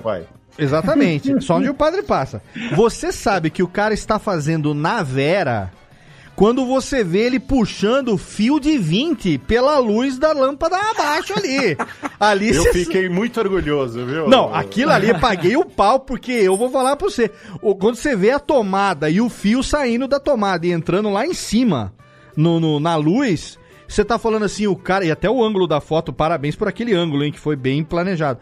Mas É. o, o cara fez o negócio. Ó, para, mas que curso de. que, que é? Você fez o. o como é que é? O curso de eletrônica Telecurso no. 2000. Instituto, não, Instituto Universal Brasileiro. Instituto Universal Brasileiro. UB. Instituto Universal Brasileiro por correspondência, com certeza. Não, eu vi tudo, eu fui aprendendo pelo YouTube, né? Abre um Olha aí. tutorial, tutorial trocar tomada. Gente, é muito fácil. Não, é YouTube, lá YouTube. E, e procura.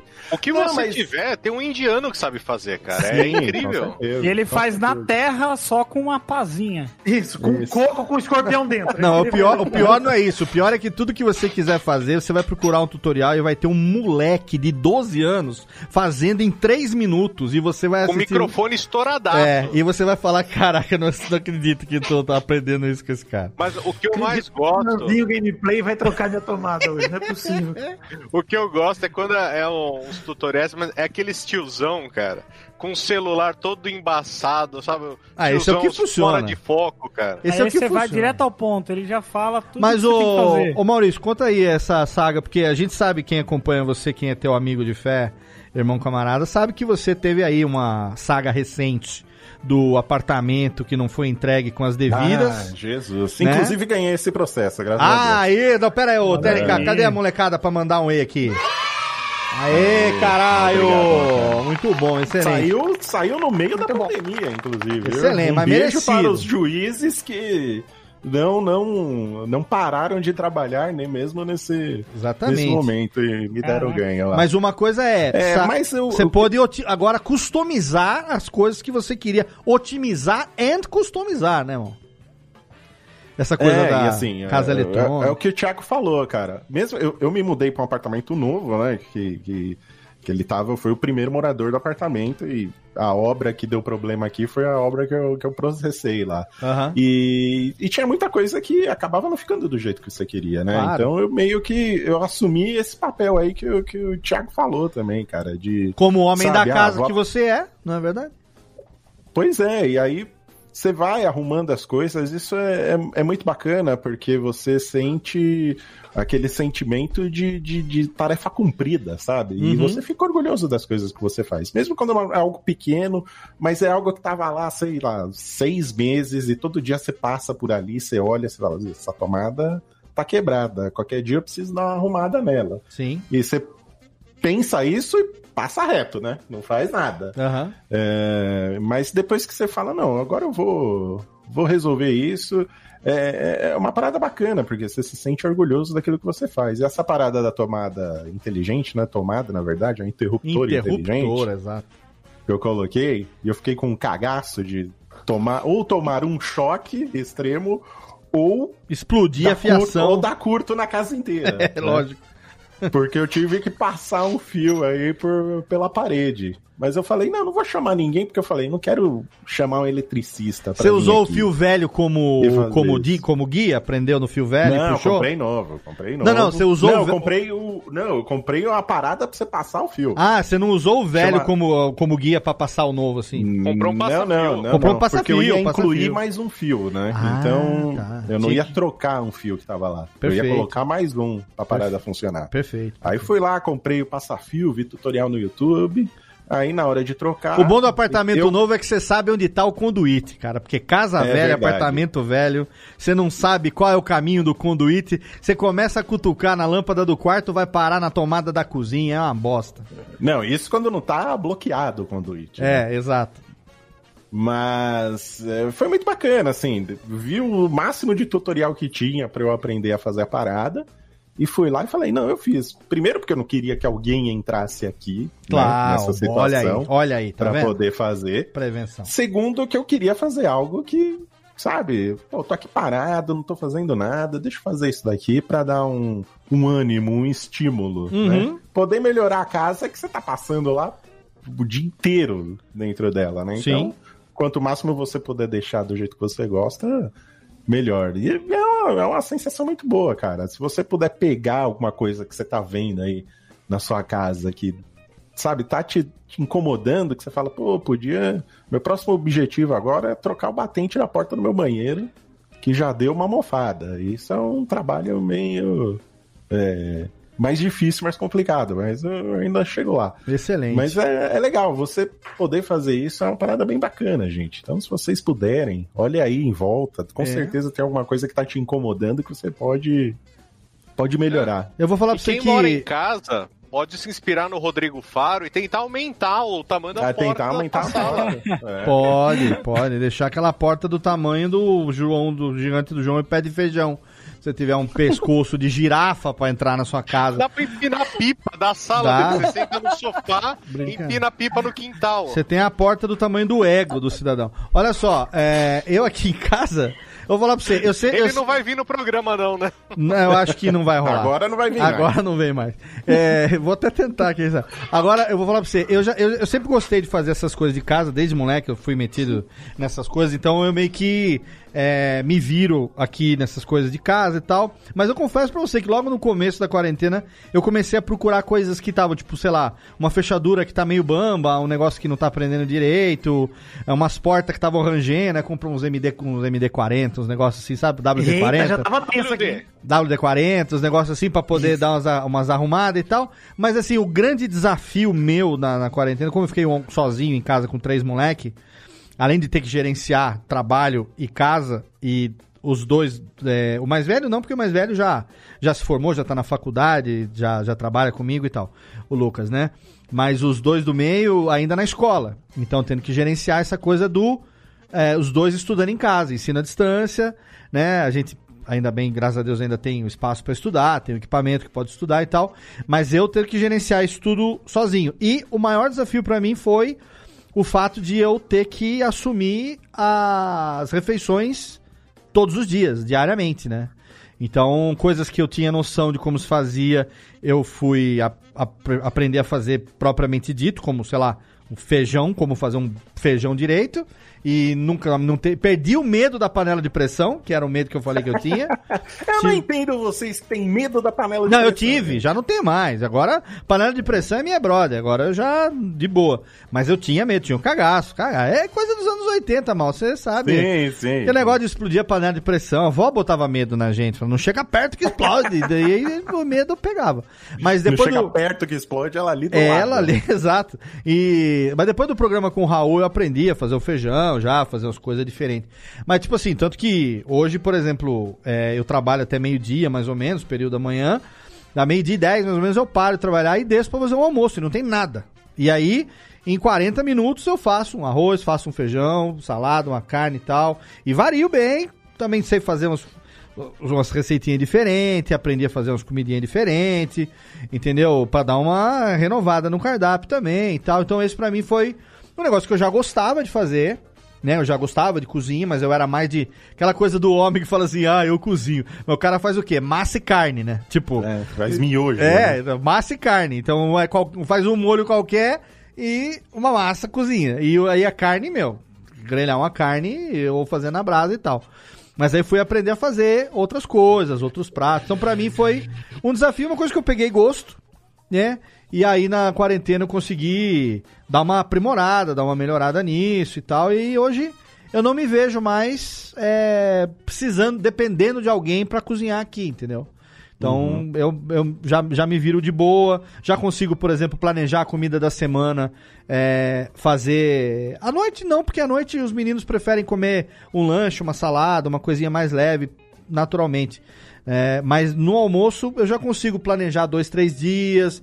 é, quando vou no mercado eu já tenho na cabeça o que, que eu vou fazer e tal. Consigo fazer rápido. Antes eu levava duas horas pra fazer uma refeição. Eu, eu até falava, se fosse o Masterchef ia ser Ô, Léo, você desclassificado teve- por WO, cara, porque é Você impossível. teve uma fase de enjoar da sua comida? De você falar, puta, não aguento mais comer minha comida? Não, porque eu não cozinhava, né? Então, tipo, chegou numa hora que. Assim, eu, eu, eu tenho saudade de alguns temperos. Então, por exemplo, o tempero da minha mãe. Minha mãe tempera, faz um feijão delicioso. E eu não como o feijão da minha mãe. é muito Ela até falou: ah, filho, se quiser, eu faço pra você, você vem aqui buscar. Mas pra não expor muito eles, eu preferi acabar não e acabei fazendo aqui. Mas eu tenho muita saudade do tempero da minha mãe. Eu tenho muita saudade, por exemplo, de alguns lugares que eu gostava de comer, que eu não fui mais e tô todo esse tempo sem frequentar, que tem, tipo, mesmo churrascaria, por exemplo. Eu adoro um rodízio, adoro uma Nossa, churrascaria. que saudade. Nossa, saudade O de chegar aquele espeto. Porque ele enjoou da comida dele. Então, é Não, isso. é. Vitinho no cozinha. Porque ele, comia, cozinha? porque ele comia miojo e nuggets. Que isso, gente? Calma aí. Não, não, não. Foi assim que você. Foi assim que você Caraca, perdeu 10 Eu quilos, moro Vitor? sozinho, gente. Vocês acham que eu faço o quê? Exato, nugget, salsicha, que Ele pão trocava de queijo você faz galinha caipira, Não, gente, olha só. Principalmente depois que eu voltei pra São Paulo, eu perguntei justamente que eu enjoei um pouco da minha comida assim, mas eu, deixa eu explicar. Olha aí, Porque qual que é o lance? Quando eu- antes, né? Antes, é, quando começou a quarentena de fato, eu tava lá em São Paulo, lá no começo, março, abril, longínquo, né? Quando eu ainda imaginava que em maio ia estar uma vacina pronta, já. Ah, ia que tá alegria. Que o Atila ia estar humano liberando nós pra comer rodízio, né? É, o Atila nem me fala o nome desse crápula aí, que eu tô. Muito mais ver esse arrombado. Atila, olha só, o Maurício, se você vê ele na rua, ele te arrebenta, ele te soca. Não. No pró- O próximo manda-soco Atila é Hoje mal- ele virou um mensageiro do mal, coitado. O próximo- Ele não fez nada mais do que o trabalho dele. Próximo manda soco. Mensageiro descabelado do mal. Próximo manda soco é Atila versus Malfatti. Quero ver quem ganha, hein? Nossa, o mal arrebenta. Ô, Atila, sério, quanto você quiser, irmão. Mas não. O Victor pegou essa mania agora que ele, ele marca as brigas Pra por mim. você, é. Exato. Eu provoco. Eu falo, É o seu manager. Você vai É, ele, não, ele provoca, ele xinga, ele dá Eu recado. sou o Don mas, assim, King, eu o não- Don King aqui. A minha participação é muito pequena nessa, nessa, nessa treta. toda. Você entra com o rosto e com o soco, mano. É, uma exato. Provocação. Exatamente. Perdeu Mas pro, não, agora, que eu Só eu- quero deixar apontado aqui que o Mal perdeu pro Datena por WO. Eu acho uma sacanagem isso. Não, Ah, eu eu não teria Maurício. como. Eu não ganharia do Datena. Me Perdeu por, w, por Foi o WO. voto por- de botão que eliminou o Maurício. É injusto ainda, eu Por quero WO. o VAR. Mas não. Quer dizer que quando eu voltei pra São Paulo, eu voltei de dieta, né? Então o meu cardápio ficou mais restritivo. Hum, E, cara, eu não, eu não cozinho como minha mãe, por exemplo, que tem toda uma habilidade, várias, né? Varia, etc e tal. E o açougue do lado de casa, a verdade é que ele é meio bosta também, então eu, não queria ir muito longe. Então, cara, comecei a pegar muito. Eu fiquei enjoado do tempero das coisas prontas que eu comprava no açougue, tipo. Pra variar, às vezes eu comprava, em vez de comprar a carne moída, fazer hambúrguer, eu comprava já o hambúrguer dos caras. Aí eu comecei, puta, a enjoar. Aí teve uma época que eu fiquei, sei lá, duas semanas seguidas de delivery, almoço e janta. Porque tem isso também, o meu vale-refeição ficou intacto por meses. Ah, eu é. cheguei Ah, é milionário no vale-refeição em São Paulo. Caraca, eu cheguei assim, ó, vamos iFood, caralho. Aí- e agora, por exemplo, cara, o que eu- mas foi bom porque eu experimentei várias coisas que eu nunca tinha comido em São Paulo. E não tinha mais lanche- o, o cambista do Vale Refeição que você trocava por 70% na esquina do coisa lá? É, não Não mais. tinha mais o cambista do Vale Refeição. Tem que Não, gastar e, cara, com comida, fazer o quê, né? Foi bom. Bom que eu experimentei muita coisa que eu não tinha comido aí em São Paulo. O lanche do Estadão, o lanche de pernil do Estadão, eu nunca tinha comido e é animal. Ah. Eu falei, Nossa, nem me fale, bicho.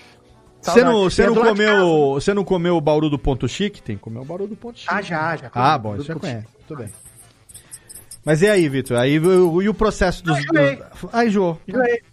Enjoei, tipo, chegou uma época que eu não queria mais cozinhar. E depois, deu umas duas semanas, eu voltei a cozinhar normal. Mas, eu, enfim, né? Fazendo bife, hambúrguer, essas coisas, só, só carne. eu- Nossa, cara, eu. Low carbão, né? Preciso- Low carbão, low carb e forçada, É. né? É, forçado, exato. Mas eu, enfim, voltei, me reaproximei das raízes e confesso que no fim que eu tava em São Paulo, o miojo de tomate voltou a emplacar algum- alguns almoços e jantas lá em casa. Olha aí. Que Mas é o o grande miojo, né? miojão, Miojo você bate- miojão é o segredo. O miojão é versátil, O cara. problema, o, o problema do miojo é que um é pouco e dois é muito, né? Esse é o grande problema do miojo. Você se acostuma com dois, você se acostuma com O dois. problema do O miojo bom é é que que você um... come macarrão no almoço e tem sopa pra janta, né, cara? o problema do miojo é que um é pouco e um é pouco e Vocês dois. não fazem isso? Não, Nossa, pelo amor é de o Deus. missô- É o missô, né? O missô. O missô, meu missô vem antes, pô. Aqui em São Bernardo a régua é mais baixa, bicho. Não, mas você sabe que você sabe qual é o segredo aqui, por exemplo? A gente não tempera o macarrão pra comer, cada um tempera no seu próprio prato. Então, se a Olha gente aí. cozinha o macarrão, por exemplo, cozinha meio quilo de macarrão, Vamos supor que eu cozinho meio quilo de macarrão espaguetinho número 9. E faço um molhozinho. Molhozinho bolonhesa mesmo. Carne moída, molho de tomate, do máximo azeitoninha e tal. Maravilha. A molecada tem o hábito de fazer o quê? Coloca o macarrão no prato, tempera no prato. Então o macarrão que sobra, ele sobra sem tempero. Aí, se você quiser dar uma reforçada nesse macarrão e comer ele, botar um pouco mais e fazer outra dose de macarrão numa outra refeição, dá. Se você quiser botar numa sopinha, fazer uma sopinha, dá. Então não é aquele que nem a minha avó fazia, que misturava na terrina com o molho tudo junto já. e se sobrar, vira uma chabroca de, de, de macarrão frio, que depois a única coisa que você tem que fazer é esquentar no micro-ondas e tacar queijo pra comer assim, do jeito que der.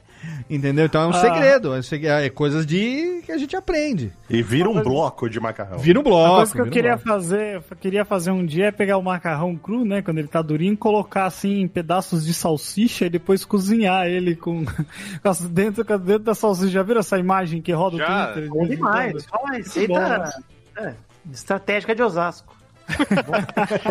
Receita Aliás- típica de Osasco. Típica, O exato. Doug Lira estaria aqui falando pra gente do macarrão com feijão, cara. Nossa senhora. Você sabe, olha, só, eu não vou defender Peraí, o macarrão peraí, com peraí. feijão nunca na vida. Macarrão, quem? Alguém vai falar mal do macarrão com feijão aqui?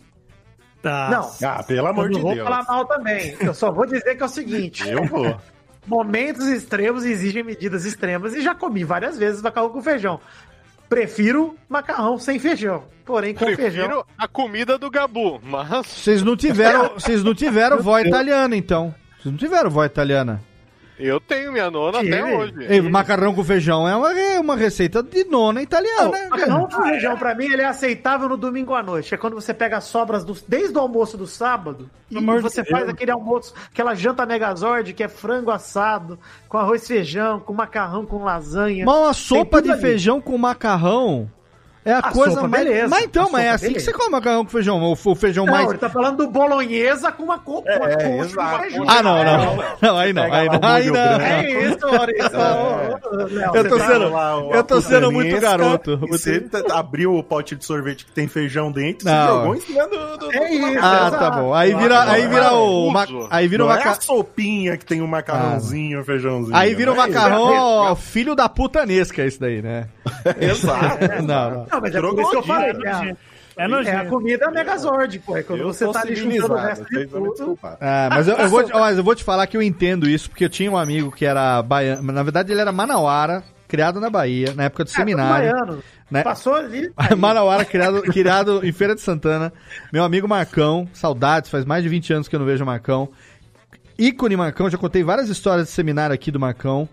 É, e ele era um cara que uma vez a gente chegou, uma vez, das muitas histórias dele, a gente chegou, pulou, aloja- pulou o muro do alojamento na época que eu tava no Rio de Janeiro, do primeiro ano de seminário, voltamos, tomar uns goró que não podia, nós fugimos e voltamos. E aí na volta, é, a gente sabia onde ficava guardada a chave do refeitório, abrimos e chegou naquela larica da madruga, né? E isso, puta, tudo com 19, 20 anos de idade. E aí, cara, a gente ali tudo seletivo. O que, que vai ter? Aqui nós vamos esquentar. Onde é que tem o fósforo? Vamos esquentar. Cara, moleque. Quando a gente viu, o Marcão já tava na mesa comendo. E ele estava comendo o quê? Ele estava comendo macarrão com feijão frio. Ai, E, por cima de tudo, preparem-se agora, porque essa é a surpresa. É, é o, é, o, é o- o- a cereja do bolo. Em cima de tudo, tinha um bolo de caramelo que tinha solado. Nossa senhora! Que a, o bolo solou. Sabe quando o bolo, o bolo sola e ele vira tipo um brownie que não deu Eu admiro, certo? admiro o estômago desse cara. Admiro. Não, sabe quando o bolo, Caralho. o bolo, sabe o bolo que sola e fica metade da forma? Só aquela massa compactada, compacta. Tava na geladeira porque a tia não tinha jogado fora. Solou, ela deixou na geladeira. Virou a larica do Marcão da madrugada, e feijão esse frio. foi o paciente zero de Covid que perdeu o paladar. Nada, isso em 1993 no Rio de Janeiro. O Marcão tá Ele já não tinha paladar, Léo. Era Pelo um amor de touro, o cara carregava caçoar de cacau com 8 anos de idade. Marcão era foda. E você, ô Não, Jéssica, me conta essa história do, da casinha de boneca aí que eu, eu fiquei muito interessado. Eu vi uma foto sua, um stories no Instagram esses dias. Pareceu pra mim que você tava é, reformando o guarda-roupa. Quando eu vou ver, é uma miniatura. É uma cômoda em miniatura, um negócio assim. Que que é isso? Que, que, que, da onde que veio essa brincadeira? Então, é, eu deixei para falar, né, não, não falei muito no primeiro bloco, porque é, até desabafei lá no Vai Passar também, que aquilo que a gente se acostuma a fazer, né, o nosso cérebro ele vai funcionando em ciclos, né? E quando... É, Igual a máquina de começou- lavar. Exatamente. Só não, não é tão limpinho quanto. Não. Aí, os nossos, esses gatilhos de compensação, né, que foram falados lá no início, a gente, claro, vai ficando apegado a esses gatilhos de compensação. E Só que no- no- na semana do trabalho, você tem lá, sei lá, happy hour na sexta-feira. E aquilo ali passa a ser parte do ciclo. Se você vai mantendo a, a rotina de segunda a sexta, no fim de semana, você vai poder viajar, visitar as pessoas e tal. Então, o próprio fato de você chegar em casa no fim do dia, tendo passado o dia fora, Sim. vai fazer com que você tenha aquela sensação minha casa, minha vida, né? Ah, meu refúgio, tô chegando, pô, que legal. Então, é, esse tipo de compromisso do, do trabalho, do- do- dos compromissos profissionais e tal, a gente não abriu mão. Claro. Mas a gente não teve mais o momento de que ajudava a desopilar. Sim. Todas essas coisas de desopilar a gente teve que arranjar dentro de casa. E chegou um momento que as coisas de arrumar dentro de casa também acabaram. Então eu arranjei uma arrumar. casinha nova, eu fiz uma casinha miniatura para eu ter o que arrumar. Ah, e como mas daí você já, já tinha feito isso antes ou foi era um negócio que você, tipo um hobby que você retomou, ou você descobriu isso, da onde veio?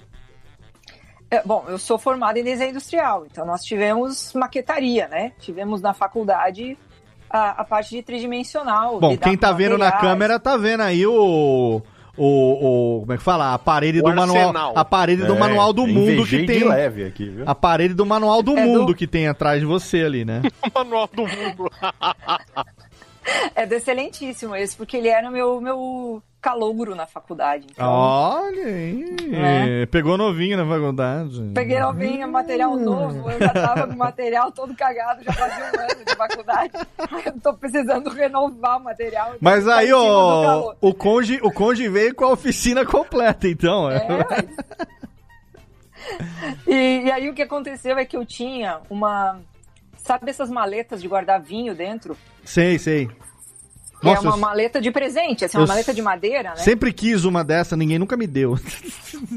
Pois eu roubei do meu pai, na verdade. E aí. Ninguém te deu também, eu roubei dos. Não, roubei tava lá- primeiro o vinho, né? O vinho eu roubei primeiro, É, não, depois não, a maleta. não, não, ela falou no outro programa que ela roubava. Eu gostei da chuquinha do Vitor. Ela falou no outro. Eu aprendi a fazer a chuca na quarentena. Ela. Finalmente, né, porra? Tá precisando. Finalmente, né? Senão ninguém vai Depois reclamar de, an- depois de anos passando o cheque, aprendeu a fazer chuva. Pois é. E o Jeff hoje todo trabalhado no trocadilho do anos passando Ano cheque. cantando pneu, rapaz. Cantando pneu. O, mas a Jéssica falou no outro programa que a primeira coisa que ela fazia era roubar os vinhos do pai dela, que era a bom de adega, né?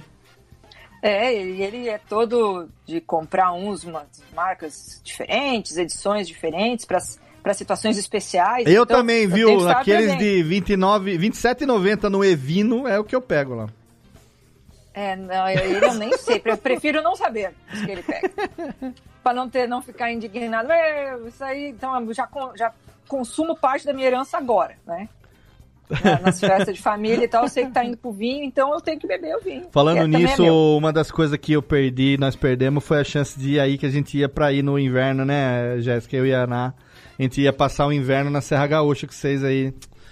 Putz. E a gente ia se encontrar, né? É, a gente ia aí visitar. Tava na, tava na rota. A gente ia até Porto Alegre, ia alugar um carro. E a gente ia fazer a rota das vinícolas na Serra Gaúcha. Ia passar. Nossa. Ah, se fudemos. Mas tudo bem. E aí? É, não, é, é, é, faremos. Esse... Enquanto não separa ainda Sul. Desculpa, desculpa, ouvinte, nesse bloco não é. Isso era pra eu ter falado no bloco anterior, eu caí em tentação. Vai, Jéssica, conta. E aí eu tinha vários acessórios também, de casinha de boneca mesmo, coisa de Que legal. Barbie. E outros que eu fui fazendo, fui montando com argila ou com é, clay, né? Polymer clay é tipo uma. É tipo um biscuit, melhoradinho. A Jéssica, se você ouvinte não sabe, ela é tipo uma Barbie real life. Assim, eu recomendo você. Não, eu vou explicar, vou justificar por quê. Eu recomendo você seguir. Fala qual é o teu Instagram aí, Jéssica. Arroba Jéssica Dalcin da Silva. Arroba Jéssica é- Dalcin da Silva. Não é o Dalcin do Street Fighter. É com C, né? Ah, uma pena, hein? É, se, se eu fosse você, mudava pra arroba YogaFire, mas não é. É, é Jéssica Dalcin com C da Silva no Instagram, vai ter link no post pra você. Hoje, por exemplo, dia dessa gravação. Eu tô aqui, pré-gravação, esperando o povo e tal, não sei o que tem. Dando aquela navegadinha no Instagram, como que não quer nada tal. De repente, eu vejo a publicação que da Jéssica geralmente é assim. Ela mostra o look do dia em cima da cama. E depois tem uma foto dela vestindo o look do dia. É tipo aquela Barbie que você troca de roupa. E se você for ver o histórico das postagens dela lá do Instagram, é isso daí. Tem o lookzinho combinandinho. Às vezes ela tá Adoro! tipo pinapzinha, às vezes ela tá ali tipo, é muito legal. Eu acho, eu acho bonitinho, eu acho bacana. E eu acho que o ouvinte e a ouvinta do Radiofobia deveria acompanhar lá, porque é, é criativo e ó, você tem bom gosto, hein? Porque sempre fica numa Muito beca, obrigada. a beca ali. É uma pessoa E bem eu vestida. tenho pouca roupa. Isso que é o mais legal. Agora tá todo mundo. Mas Melissa tem muito, hein? A Melissa tem. Olha, o, o marido gasta em ferramenta, o pai gasta em cachaça e você gasta em Melissa. Cada um tem um vício, né? Né? A gente não cai, fruta não cai longe do pé. A gente tem viciozinho, mas eu, eu, eu pago do meu dinheiro, tá tudo bem, tá tudo nos conformes. É, tá tudo bem, muito bom, bebê. Ô, Jé, ô, ô, Jefter, agora, você, menino Chester, o. O que, que, que, que, que manteve a sua sanidade mental ali, assim, além do trabalho, que você seu que trabalha é algo que te mantém saudável, não é verdade? Até por isso tá certeza. trabalhando como nunca, ai de você ser o contrário. Mas, mas o, o que que de atividade, você, você começou a compor mais, você, o que que você tá fazendo aí no tempo, no pouco tempo, desculpa, desculpe, no pouco tempo livre que te resta, o que que você tá fazendo pra manter a sanidade? Não, eu lhe agradeço. Não, não, é, é muita terapia, né? Pra começar. Mas, é, sabe, Léo, com, com relação. Eu acho que se, se eu não tivesse é, é, trabalhando e me ocupando realmente a, a mente com, com produzir, é, que, que, que é uma coisa que eu gosto de fazer, né? Editar, mexer com áudio, é uma coisa que eu gosto de fazer. Se não fosse isso, eu já falei para várias pessoas, eu já teria pirado de, de uma forma inimaginável. Mas o que eu tenho feito ultimamente é. é eu, eu comprei um, um PlayStation 4, olha aí, eu sei que você comprou Eu também, comprei Você também. virou, você virou sonista agora, a quarentena fez o Léo largar o Xbox. Não, não larguei, eu tenho os dois agora. Ou como, ou como, diz, ou como diz a minha sogra, o Xbox. Não, eu tenho, eu tenho os dois. do Eu só, eu só precisei, eu precisei, eu precisei. Depois, o Mal sabe que o Mal foi meu consultor para a PlayStation. Me ajudou na escolha do É. hardware e tal. É, e assim, eu queria jogar Ghost of Tsushima demais. E eu É, já E a gente se fudeu porque o preço do PlayStation subiu pra cacete agora. agora Ah, mas aí eu já né? tava, eu já tava juntando e falei, ah, agora eu vou porque eu quero jogar esse jogo e, enfim, foi por isso. Mas o É. Xbox continua lá comigo. Não vou trocar tão cedo, obviamente, né, pra essa geração nova, nenhum nem outro. Aham. Hum, Ainda tem coisas aí que vão vir e tal, mas sim, eu me virei depois de 15 anos sem o PlayStation, eu, eu fui. Ah, é, legal, é legal, é legal. É, Assim, a minha namorada, ela tem um, um, um Xbox, é, o One S, né? Aham, eu sim. sempre... me- Os nomes do Xbox é... é, tudo é One agora. Enquanto não vier o X, é tudo One mesmo. É, One S. Ela tem, e aí eu queria justamente pra jogar esses exclusivos, tipo Homem-Aranha, puta, puta jogo divertido, legal demais. E essas coisas têm me, me distraído bastante na quarentena. É, agora eu comecei a ler um pouco. Pegar na tava- pré-venda, eu vou falar pra você pegar na pré-venda, ainda você compra a Miles Morales em promoção enquanto do lançamento, hein? Olha, É. eu vou ter que comprar o mais Moraes, porque o normal eu já tenho. Então... Não, já, então, eu tô falando, já garanti meu Miles Morales, tem promoção lá na, na loja do, de- dos Ah, tá nossos- promoção agora? Tá na promoção na pré. Tá em promoção Eita. na pré-venda, é. Ah, né? na loja do, Lima. do Playstation. Não, do Bezos lá, do, do- do- que o mal é, que o mal é, Ah, é sócio. não, Ah, Nossa, ali. Boa, Jefinha. então- O mal, o, então o, o mal vai mandar o link pra você comprar Miles Manda- Morales com aqui, desconto. Maurício, manda o link Vou mandar aqui pra você. O, Ma, o Mal vai Manda fazer, vai estar o link no post pra você comprar. Vai, você Na- tem, é, vai até dia 12 a pré-venda, então eu sei porque eu comprei já. É, É, Na PlayStation Store tá caro, tá no caro. Miles Morales pro PS4. porque- Miles Moriles, Porque- alegria. O melhor Ah, Homem-Aranha. né? e falar nisso, falar em Miles Morales, deixa eu mostrar aqui que chegou aqui em. Chegou aqui Mamilos em casa. Morales. Caralho, olha aí. Nossa, Puta louco demais. merda. Chegou o Miles. Ó, foda. Mal, se liga aí, Mal.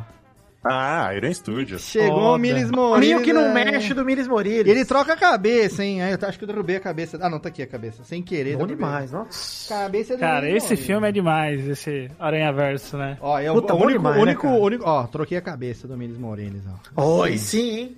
Tá fenomenal esse aqui, hein? Nossa, bonito demais. Inveja de quem tem pra fazer aqueles. Aquele set com todos eles lá que gasta 30 milhões de dólares. Não é foda. Mas, ô Jeff, Aí, ó, fala o Mal aí. já mandou o link aqui. Não, mas então, Léo, mas é, eu tenho feito muito isso, jogado. é, eu comecei a ler um pouco agora sobre é, um livro técnico aí sobre mixagem. Eu gosto muito de mexer com música, Mixagem, né? compor e mixagem. tal. Mixagem, comecei a, a ler um pouco sobre isso, mais pra pra aprender mais sobre produção musical, que é um negócio que eu gosto bastante. E, e- só que eu faço meio na cagada, assim, né? Eu vou fazendo e vou vendo como é que, como é que sai. Mas eu quero me especializar um pouco mais nisso e eu tô vendo, tô, tô usando esse tempo pra, pra ficar mais de boa, pra cuidar mais de mim, pra ficar, passar menos tempo na rede social. que eu Sim, tenho feito eu isso. também, É, porque realmente, assim, é, entender, eu acho que é muito importante quando a gente fica. É claro que a rede social ela virou o único meio da gente se comunicar com as pessoas, da gente ter essa noção de social, né? Ou de sociedade ainda, né? Mas tem certos momentos eu acho que a gente precisa é, é perceber o quão mal isso está te fazendo. E, e saber dosar, né? E saber falar, não, ó, eu vou passar aqui uma semaninha sem, uns três dias, porque é, às vezes, às vezes o acúmulo de informação, né, na nossa cabeça deixa a gente meio meio doido, né? Que nem o, que nem o Vitor tava falando, às vezes a gente esquece que o mundo ainda está acontecendo, né? Que não é só coisas ruins que estão acontecendo, o mundo ainda a gente ainda vai vai vai ter coisas legais ainda pela frente, né, gente? Então, é, eu acho que às vezes a gente parar um pouco de olhar para para esse amigo seu arrombado que tá postando foto em rolezinho, eu acho que é importante você dar essa, essa brecada e se divertir com outras coisas. Ah, uma coisa bem legal que eu fiz também esse final de semana, junto com a minha mãe, eu, eu resolvi digitalizar todas as fotos Ah, de eu família. vi. Você tava Ah, eu um, vi um scanner. O pai do Jeff vender hot dog. Parece É, que. meu, cara. Cara, você foi vai assim pedir o dog e vai levar construiu. um tiro. pois é, o meu pai, é, numa- aqui em Sorocaba, teve uma época de, de carrinhos de cachorro-quente que era, assim, era lotado, assim, todo lugar daqui de Sorocaba tinha. E aí ele teve por muito tempo, e, e aí ele, ele, ele vendeu o carrinho de cachorro-quente dele um ano antes do prefeito proibir ter carrinhos de cachorro-quente nas ruas. Caraca, Então, que loucura. então aí, tipo, ele vendeu o carrinho, o ponto pro cara, e aí um ano depois o, o prefeito mandou tirar tudo porque tava falando que tava poluindo muito a cidade e tudo mais. É, mas, mas meu pai, mas o meu pai vendeu o lanche por muito tempo. E aí eu tava, tava revirando essas fotos, né? E eu tava que nem na parada que, que o Mal falou. Você sempre vê aquilo ali que você tem que fazer, você fala, puta, eu tenho que fazer isso aí, Aham. mas você sempre vai deixando. Sempre vai deixando, vai deixando. Aí ontem eu falei pro meu amigo, ó, quer saber? Vamos pegar essas, essas fotos. Tem uma impressora parada aqui, tinha uns Boa. 5 anos que ela tava parada. Boa. E, eu, e ela ainda tava funcionando, eu fiquei de cara com isso. E aí eu comecei a revirar lá e, e, e- e digitalizar e deixar tudo guardadinho, né? Pra gente vai montar um álbum na nuvem pra todo mundo ter acesso e tal. Não- é é uma coisa que, que é legal. é, aí passei o dia conversando também junto com a minha mãe ali sobre, sobre várias coisas. Então, eu acho que é é o momento também da gente olhar mais pra quem tá do nosso lado, sabe? A gente Sim. às vezes sente muita falta puta, muita falta nossa de, de falar com o fulaninho que mora longe pra caramba, mas às vezes você tá aqui com, com alguém do seu lado É. que você, às vezes, na, na, na coisa do dia a dia, você, você não troca muita coisa, né? Sim. Então acho que também é importante a gente é, ter essa sensibilidade um pouco mais de cuidar, né? Isso é uma coisa que eu que eu, que eu, que eu, que eu fico assim que eu me sinto muito grato também é, de conseguir é, cuidar dos meus pais também nesse, Sim, nesse tempo, né? sim. É, meu pai é junto. aposentado, a minha mãe teve que parar de trabalhar, então assim, é, eu consegui, consegui ajudar eles. É, isso pra mim é uma coisa muito. É, aqueles que já fizeram tanto por mim. Eu tô meio emocionado, gente. Desculpa aí. Ô, Mas, é, meu lindinho. Não chore, não. Não, mas Jeff, eu fico feliz por isso. Jeff, tem uma coisa muito importante também. Não, não quero fazer também, deixar, fazer um comentário no sentido de ficar deprê e tal, não é isso. Mas é, quem acompanha aqui a gente mais ou menos um tempinho sabe que eu perdi minha mãe no ano passado. Foi, né, gente? Então, esses momentos, é, é legal, assim, você poder sentar junto e dizer, vamos rever essas fotos, me conta da sua história, Ah, sabe? sim. É, Fazer esse resgate de antepassado, assim, é uma Isso é coisa legal. tão legal, porque tem coisa que depois você não vai reaver nunca mais. Sim. Ou se você não sentar, se não for agora, vai ser quando, entendeu? Sim. É. E é uma coisa que é é- super importante, que talvez só valorize depois. Então, e é eu legal, né, legal. É legal, é legal você olhar que o Jeff, esse negócio de mexer com foto e tal, direto que em casa a gente pega pra mexer. Minha mãe, quando tem uns meses atrás, ela tava também organizando as fotos tudo de novo. Ela pegou pra fazer por ela. E é legal pra gente ver também quanta coisa a gente tem em casa. É. Coisa da nossa história, da história da nossa família que a gente nem sabe, que a gente nem conhece. Tá aqui, tá na nossa casa, né?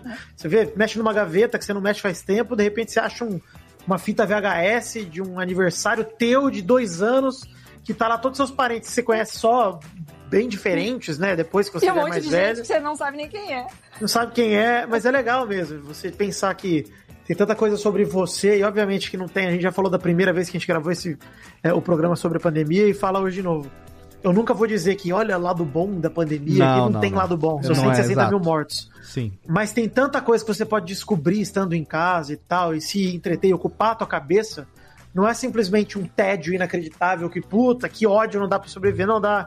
Tem muita coisa de você que você pode descobrir, enfim, aproveitar. Já que você tá aí mesmo, não tem mais o que Você fazer. já- Aproveita. Mas, Vitor, isso é uma coisa que as pessoas evitam de olhar pra dentro de si, né? Eu acho que o olhar pra fora também é uma grande distração. Aí você É não fuga, precisa né? ficar se autoanalisando ou, ou tentando né, entender melhor a pessoa que convive contigo, porque é, é, o som lá de fora é mais alto.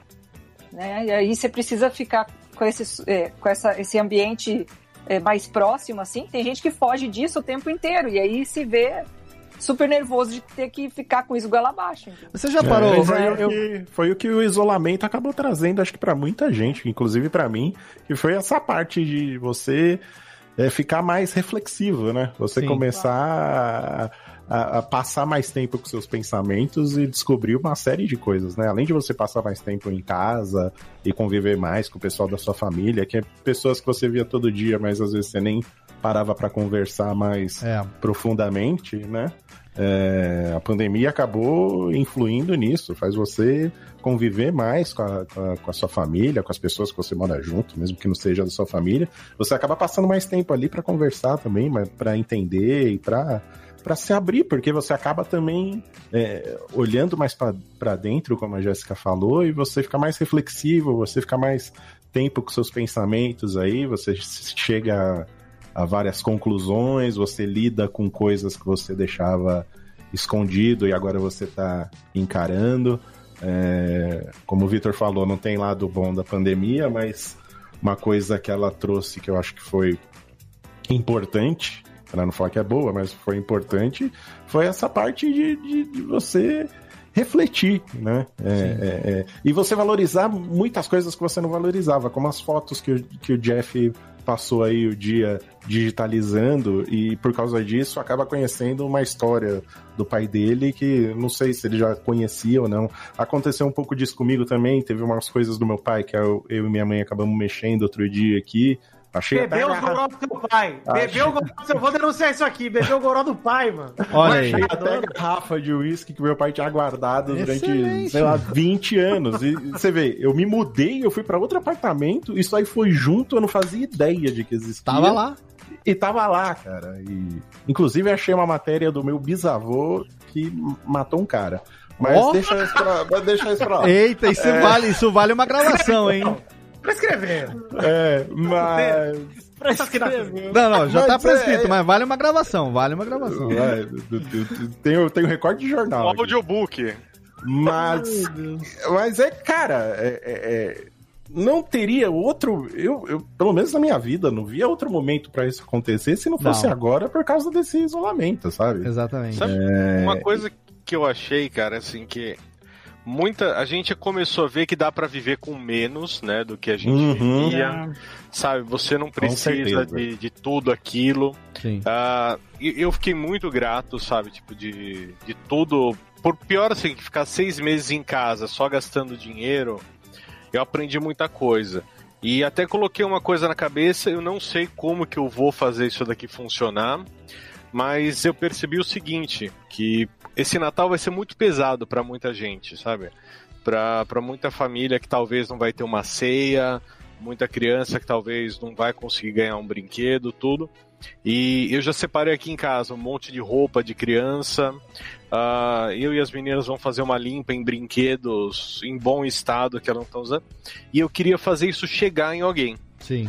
Mas eu, eu não queria chegar, por exemplo, ah, sei lá, num, num lugar que vai ficar ali parado ou que vai. Não sei. Eu, eu queria assim, se alguém souber de um jeito, de alguma pessoa que fala, pô, manda pra essa pessoa que, que vai chegar, porque assim, eu como pai.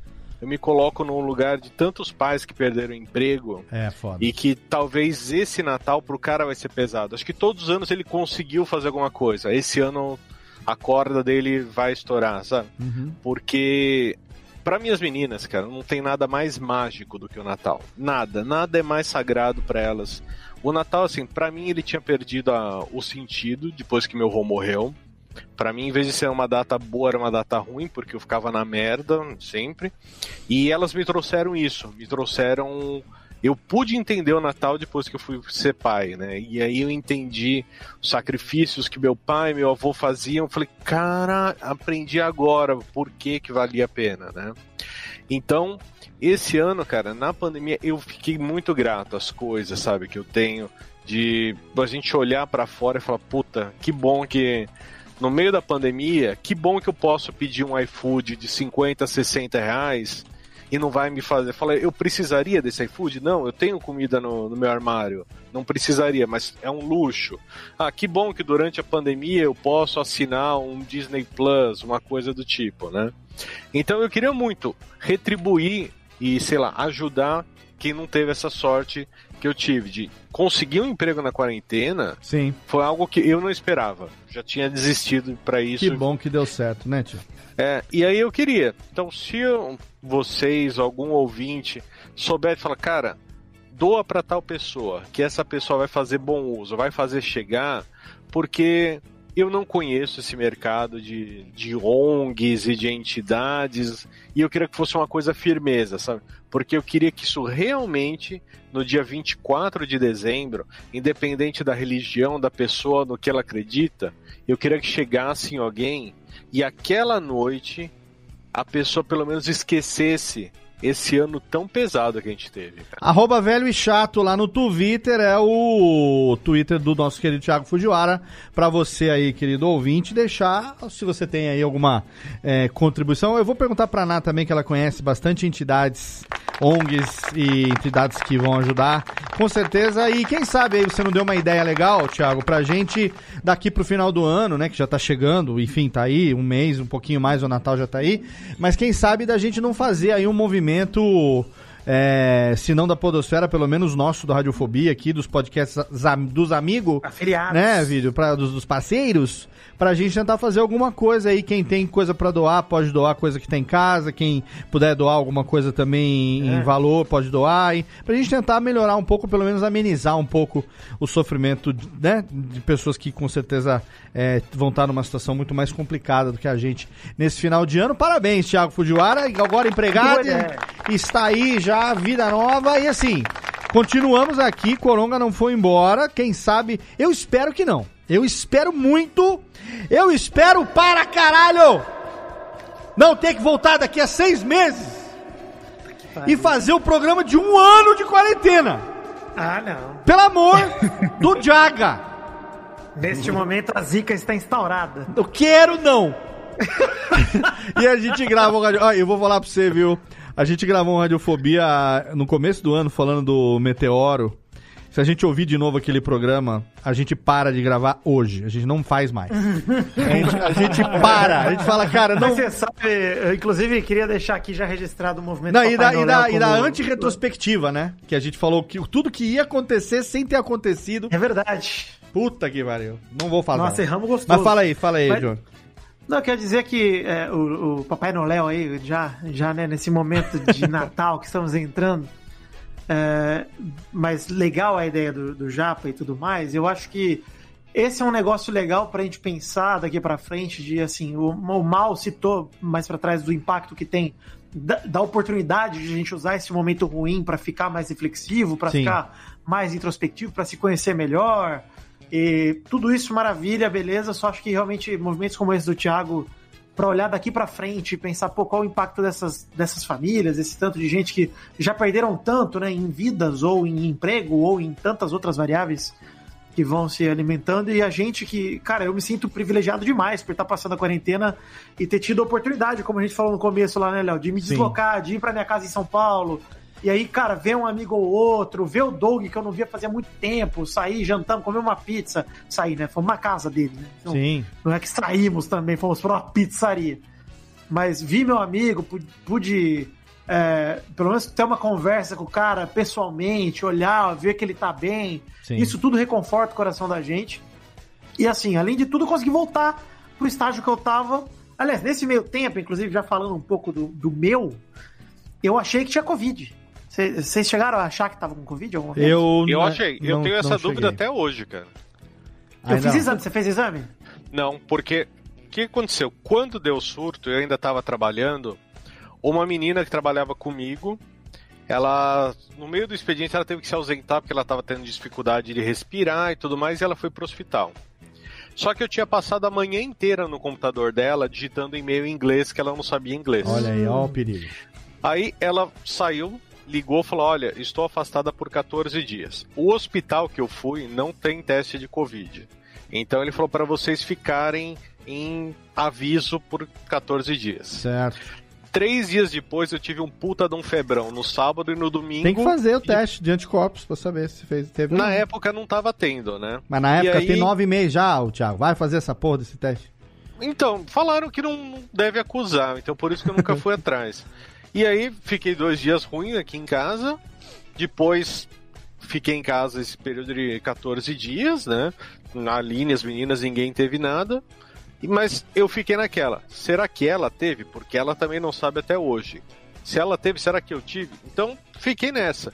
Mas eu vi que você fez o teste, pelo menos, né? Fiz, tomei. É um teste gostoso, né? São sete segundos de terror, né? É. Porque é um teste muito rápido. O mas, cara, cotonete do coloca demônio cutucando teu cérebro, né? ali- É, não, é dois no cérebro e, e um na, na garganta, um na goela, que é. Nossa, é muito tenso. Mas são sete segundos, é super rapidinho também, não é? Mas é engraçado que o cara falou, ó. Não vai chorar, hein? É só esse teste. Mas é impossível não chorar, porque ele cutuca sua bolsa lacrimal pelo nariz. com certeza. E você faz na hora, você fica, começa a lacrimejar. Nossa, eu não cara, aguentava. não é eu ia fechar a boca e dobrar no meio o cotonete. assim. É muito rápido, cara, mas é realmente, assim, levemente invasivo. Mas eu- o meu, eu tive uma dor de garganta, que nem é um, um sintoma muito forte de Covid, né? Mas aí o que eu descrevi lá, que tinha tido moleza no corpo, dor de garganta e não sei o quê, e tava bem na época que ficou aquela transição de temperatura, que São Paulo um dia tava 40 graus, no outro dia tava 12. Ai, foi foda. Foi- Aí, enfim, cheguei lá no hospital e a ambulância falou: olha, você tem sintomas de Covid, você tem que fazer o teste. O seu convênio cobre, que é a palavra que a gente quer ouvir. É, né? isso Ah, aí. gripe. Falei, Então, beleza, vamos fazer. Aí fiquei lá mó tempo no hospital, fiz e aí deu dois dias, veio o resultado negativo, fiquei felizão. Falei, não, beleza. Show. Pelo menos isso. Uhum. Mas é, é, é assustador mesmo, né? Quando você se depara com isso. E pra mim, a grande diferença desde o último programa até aqui é que eu consegui formas de me entreter que foram evoluindo, cara. Fui vendo mais coisas. É, pô, tive minha fase de ver reality show merda de férias com o ex-Brasil, maravilhoso, inclusive, gente. Tem que assistir. Saudades de Novinho e Igor. Nossa, bom demais da Movite. Mas é, hoje em dia, por exemplo, eu tô ficando fissurado em ver entrevista e voltar a ver show de stand-up. E Conheci um cara na Netflix que chama Daniel Sloss, que eu nunca tinha visto. O cara é um doente. E é maravilhoso. Olha aí, vou procurar tô, lá pra tô ver. vendo as entrevistas do Letterman que são maravilhosas também. Nossa. Ah, é demais. Essas, essas entrevistas são boas Tá lá demais. na Netflix Bom demais, também. cara. Tudo Netflix. Excelente. Gente, ó, acho que vamos encerrar por aqui, porque seis meses, seis meses passou, não, né? Seis meses do programa, né? Da, da, da quarentena tem muito mais. Esperamos que. Ó, não vou nem falar Pode nada. marcar pra daqui a seis meses. Ah, filha da puta. Cala a boca, Maurício. Cala a boca. viu o que eu tô falando. Ai, Deus do céu. Ô, Técnica, vamos fazer. Solta lá. Cadê a musiquinha do fechamento? Vai, vamos. Solta lá, vai. Vai, vai, vai. Ah, vamos encerrar essa radiofobia aqui antes que a gente pisque e acorde seis meses depois.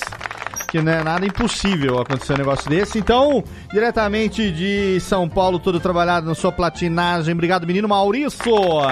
Valeu, Léo, valeu, galera, valeu, ouvintes. Você sabe que é sempre um prazer aí estar gravando com vocês. Precisando, é só chamar, mas eu tô falando sério. Sim. Pode marcar daqui a seis Filha da meses. puta. Não, não, não. Vamos Não. voltar. Não, pera, pera, deixa eu terminar de falar. Ah, pô. bom, tá. Ah, não, vamos marcar pra daqui a seis meses pra ver qual que foi a evolução. Tudo da- bem. da- O que, que da mudou? parada, como é que a gente, né? É que a gente, já Porque tomou a- vacina no popote, né? Ah, Pode até ser, é, tomara. porque a nossa, nossa expectativa, quando, a gente, quando vocês gravaram o primeiro, era uma, né? É. E agora já é completamente diferente. Então, só pra ter uma, uma visão de, de como as nossas perspectivas mudaram, né? Em, Eu em quero- cada fase da Daqui parada. daqui a seis meses eu quero gravar uma radiofobia que é como eu reagi à vacina do Covid. Essa vai ser. a- é- esse, esse, é, Tomara. esse é meu Vou desejo. comprar até roupa nova. Vou, Vou, roupa nossa senhora, vou fazer, vou até É. pegar, vou até pegar com o Vitor e aprender com ele como é que faz a chuca aí, Vitor. Eu já tô imaginando a inundação de, de stories, Instagrams, de galera fazendo joinha na hora de tirar a vacina, Vai né, na hora ser. de tomar a vacina, Vai tirando ser- foto. Nossa, nem me fala. E assim, pra quem não sabe o que eu tô falando, ah, Léo, você é muito escroto e tal. O Vitor está com o cabelo com um elástico de cada lado. Ele está com duas chuquinhas na cabeça, ok? Chuquinhas, chuquinhas. Não Ele aprendeu a fazer a chuquinha na cabeça, também conhecida Pessoal como muito maldoso. Maria Chiquinha, exatamente. Vitor, obrigado, queridão. Um beijo pra você. Léo, muito obrigado. Lembrando que mudou a que- arroba, agora o John V. Jones é só no e-mail que ele não vai perder, porque senão vai fuder a vida dele. Tudo é. o É. e-mail John V. Jones, ele ficou com vergonha do John V. Jones, mas não, ele aproveitou que tava a arroba Príncipe Vidani disponível, e então é arroba nova, e eu vou ter que trocar a link de 42 mil radiofobias. Não, não precisa tocar, porque eu registrei o arroba John V. Jones também, e aí tem o link lá dentro, então fica tranquilo. Ah, tem o Pode facilitar a vida de todo redirect. mundo. Ah, Tem um muito aviso bom. Muito Tem bom. um aviso. Parabéns, Mas é, então, muito menino obrigado, Léo. Muito obrigado a você, ouvinte, também. Eu estava com saudades aqui do Audiofobia e queria dizer, inclusive, Sim. que gosto da ideia do Maurício daqui seis meses estarmos juntos, porque não adianta, né? Primeiro, porque é a quero minha ideia. Sim. Primeiro é a minha ideia, É por isso que você gosta, né? Exato. Gosto porque saiu dessa boca gostosa, saborosa, inclusive um Delicioso. retrogosto açucarado. que Só quem conhece sabe. Mas gosto porque é O Vitor, inevitável. o que o Vitor até salivou. O Vitor até salivou agora. Não, Fez é, aquele- nossa, Salivei por tudo que é boca, inclusive. Ele é, só cara, um- ele é humano, Léo. Ele fez É, aquele, ele fez aquele, Ele é apenas humano. ele fez aquele É, no final, assim. mas é uma, é uma ideia legal, porque é- é- o que vai acontecer a gente não sabe, é inevitável, pode dar tudo certo, pode dar tudo errado. O importante é que a gente quer estar vivo, quer estar bem, quer estar feliz e motivado lá. Então, cara, estando vacinado, eu estando com uma shot de vacina chinesa num, num popote, uma da Rússia na esquerda. É isso. Tá tranquilo, tô beleza. Vou Tomara fazer que aquele meme, certo. vou fazer aquele meme, Vitor. É com- o começo de um sonho, aí deu tudo errado, ou deu tudo certo, né? É isso aí. Eu, eu isso é- quero o Zé Gotinha do Paraná pra me vacinar. Então, falar nisso, vamos botar o Zé Gotinho do Paraná pra vacinar suas duas filhas, Thiago Fujiwara também aí, pra tomar susto. Não, tamo junto, Léo. Pra gente o importante é sair de casa, cara. Vamos que vamos. Mas eu, eu agora. Peraí, cara, peraí, pra gente é importante sair vivo de casa Sair ou vivo de casa. sair de casa e voltar vivo, porque afinal de contas, tudo que nós estamos fazendo na quarentena, vocês já pararam pra pensar nisso? Tudo que nós estamos fazendo é pra permanecer vivo? Olha que coisa, Sim. né?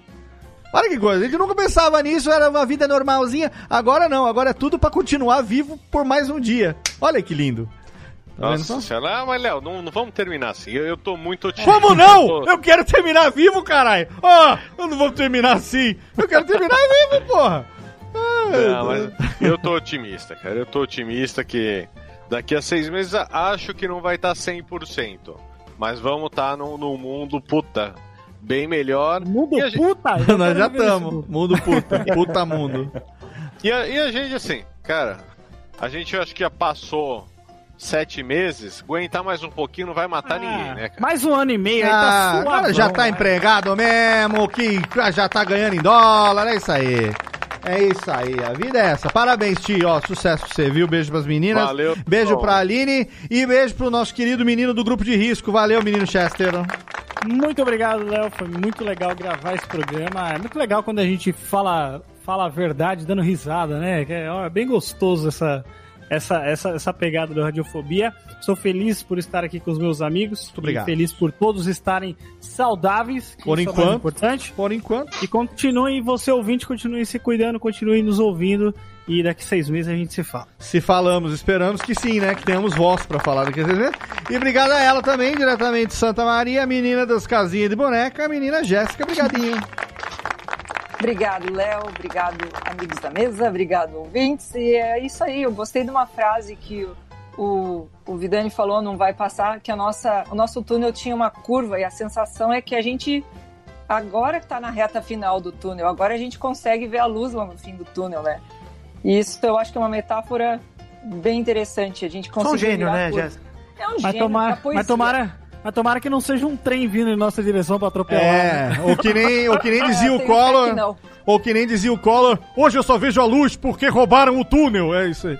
Tomara que, tomara que seja assim. Obrigado, Jéssica. Obrigado a você, querido ouvinte. Todos os links dos nossos participantes de hoje estão lá no nosso post do programa, radiofobia.com.br barra podcast. A cada duas semanas um programa delicinha pra você há quase 12 anos aqui, fazendo esta bugue- buguega 2290. Daqui a 10 teremos o 300. Será o último? Não sei. Fica no ar. Fica no ar. A gente volta a, daqui a duas semanas. Por enquanto, 10 programas garantidos aí. Abraço da boca e tchau!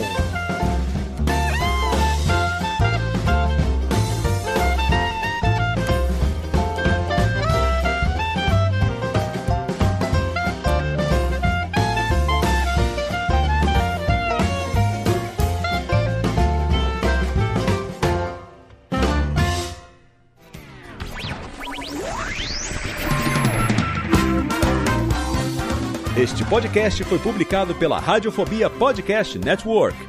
Acesse radiofobia.com.br barra podcast para conhecer e ouvir todos os nossos programas ou assine no seu agregador de podcast preferido. Esperamos você no próximo episódio.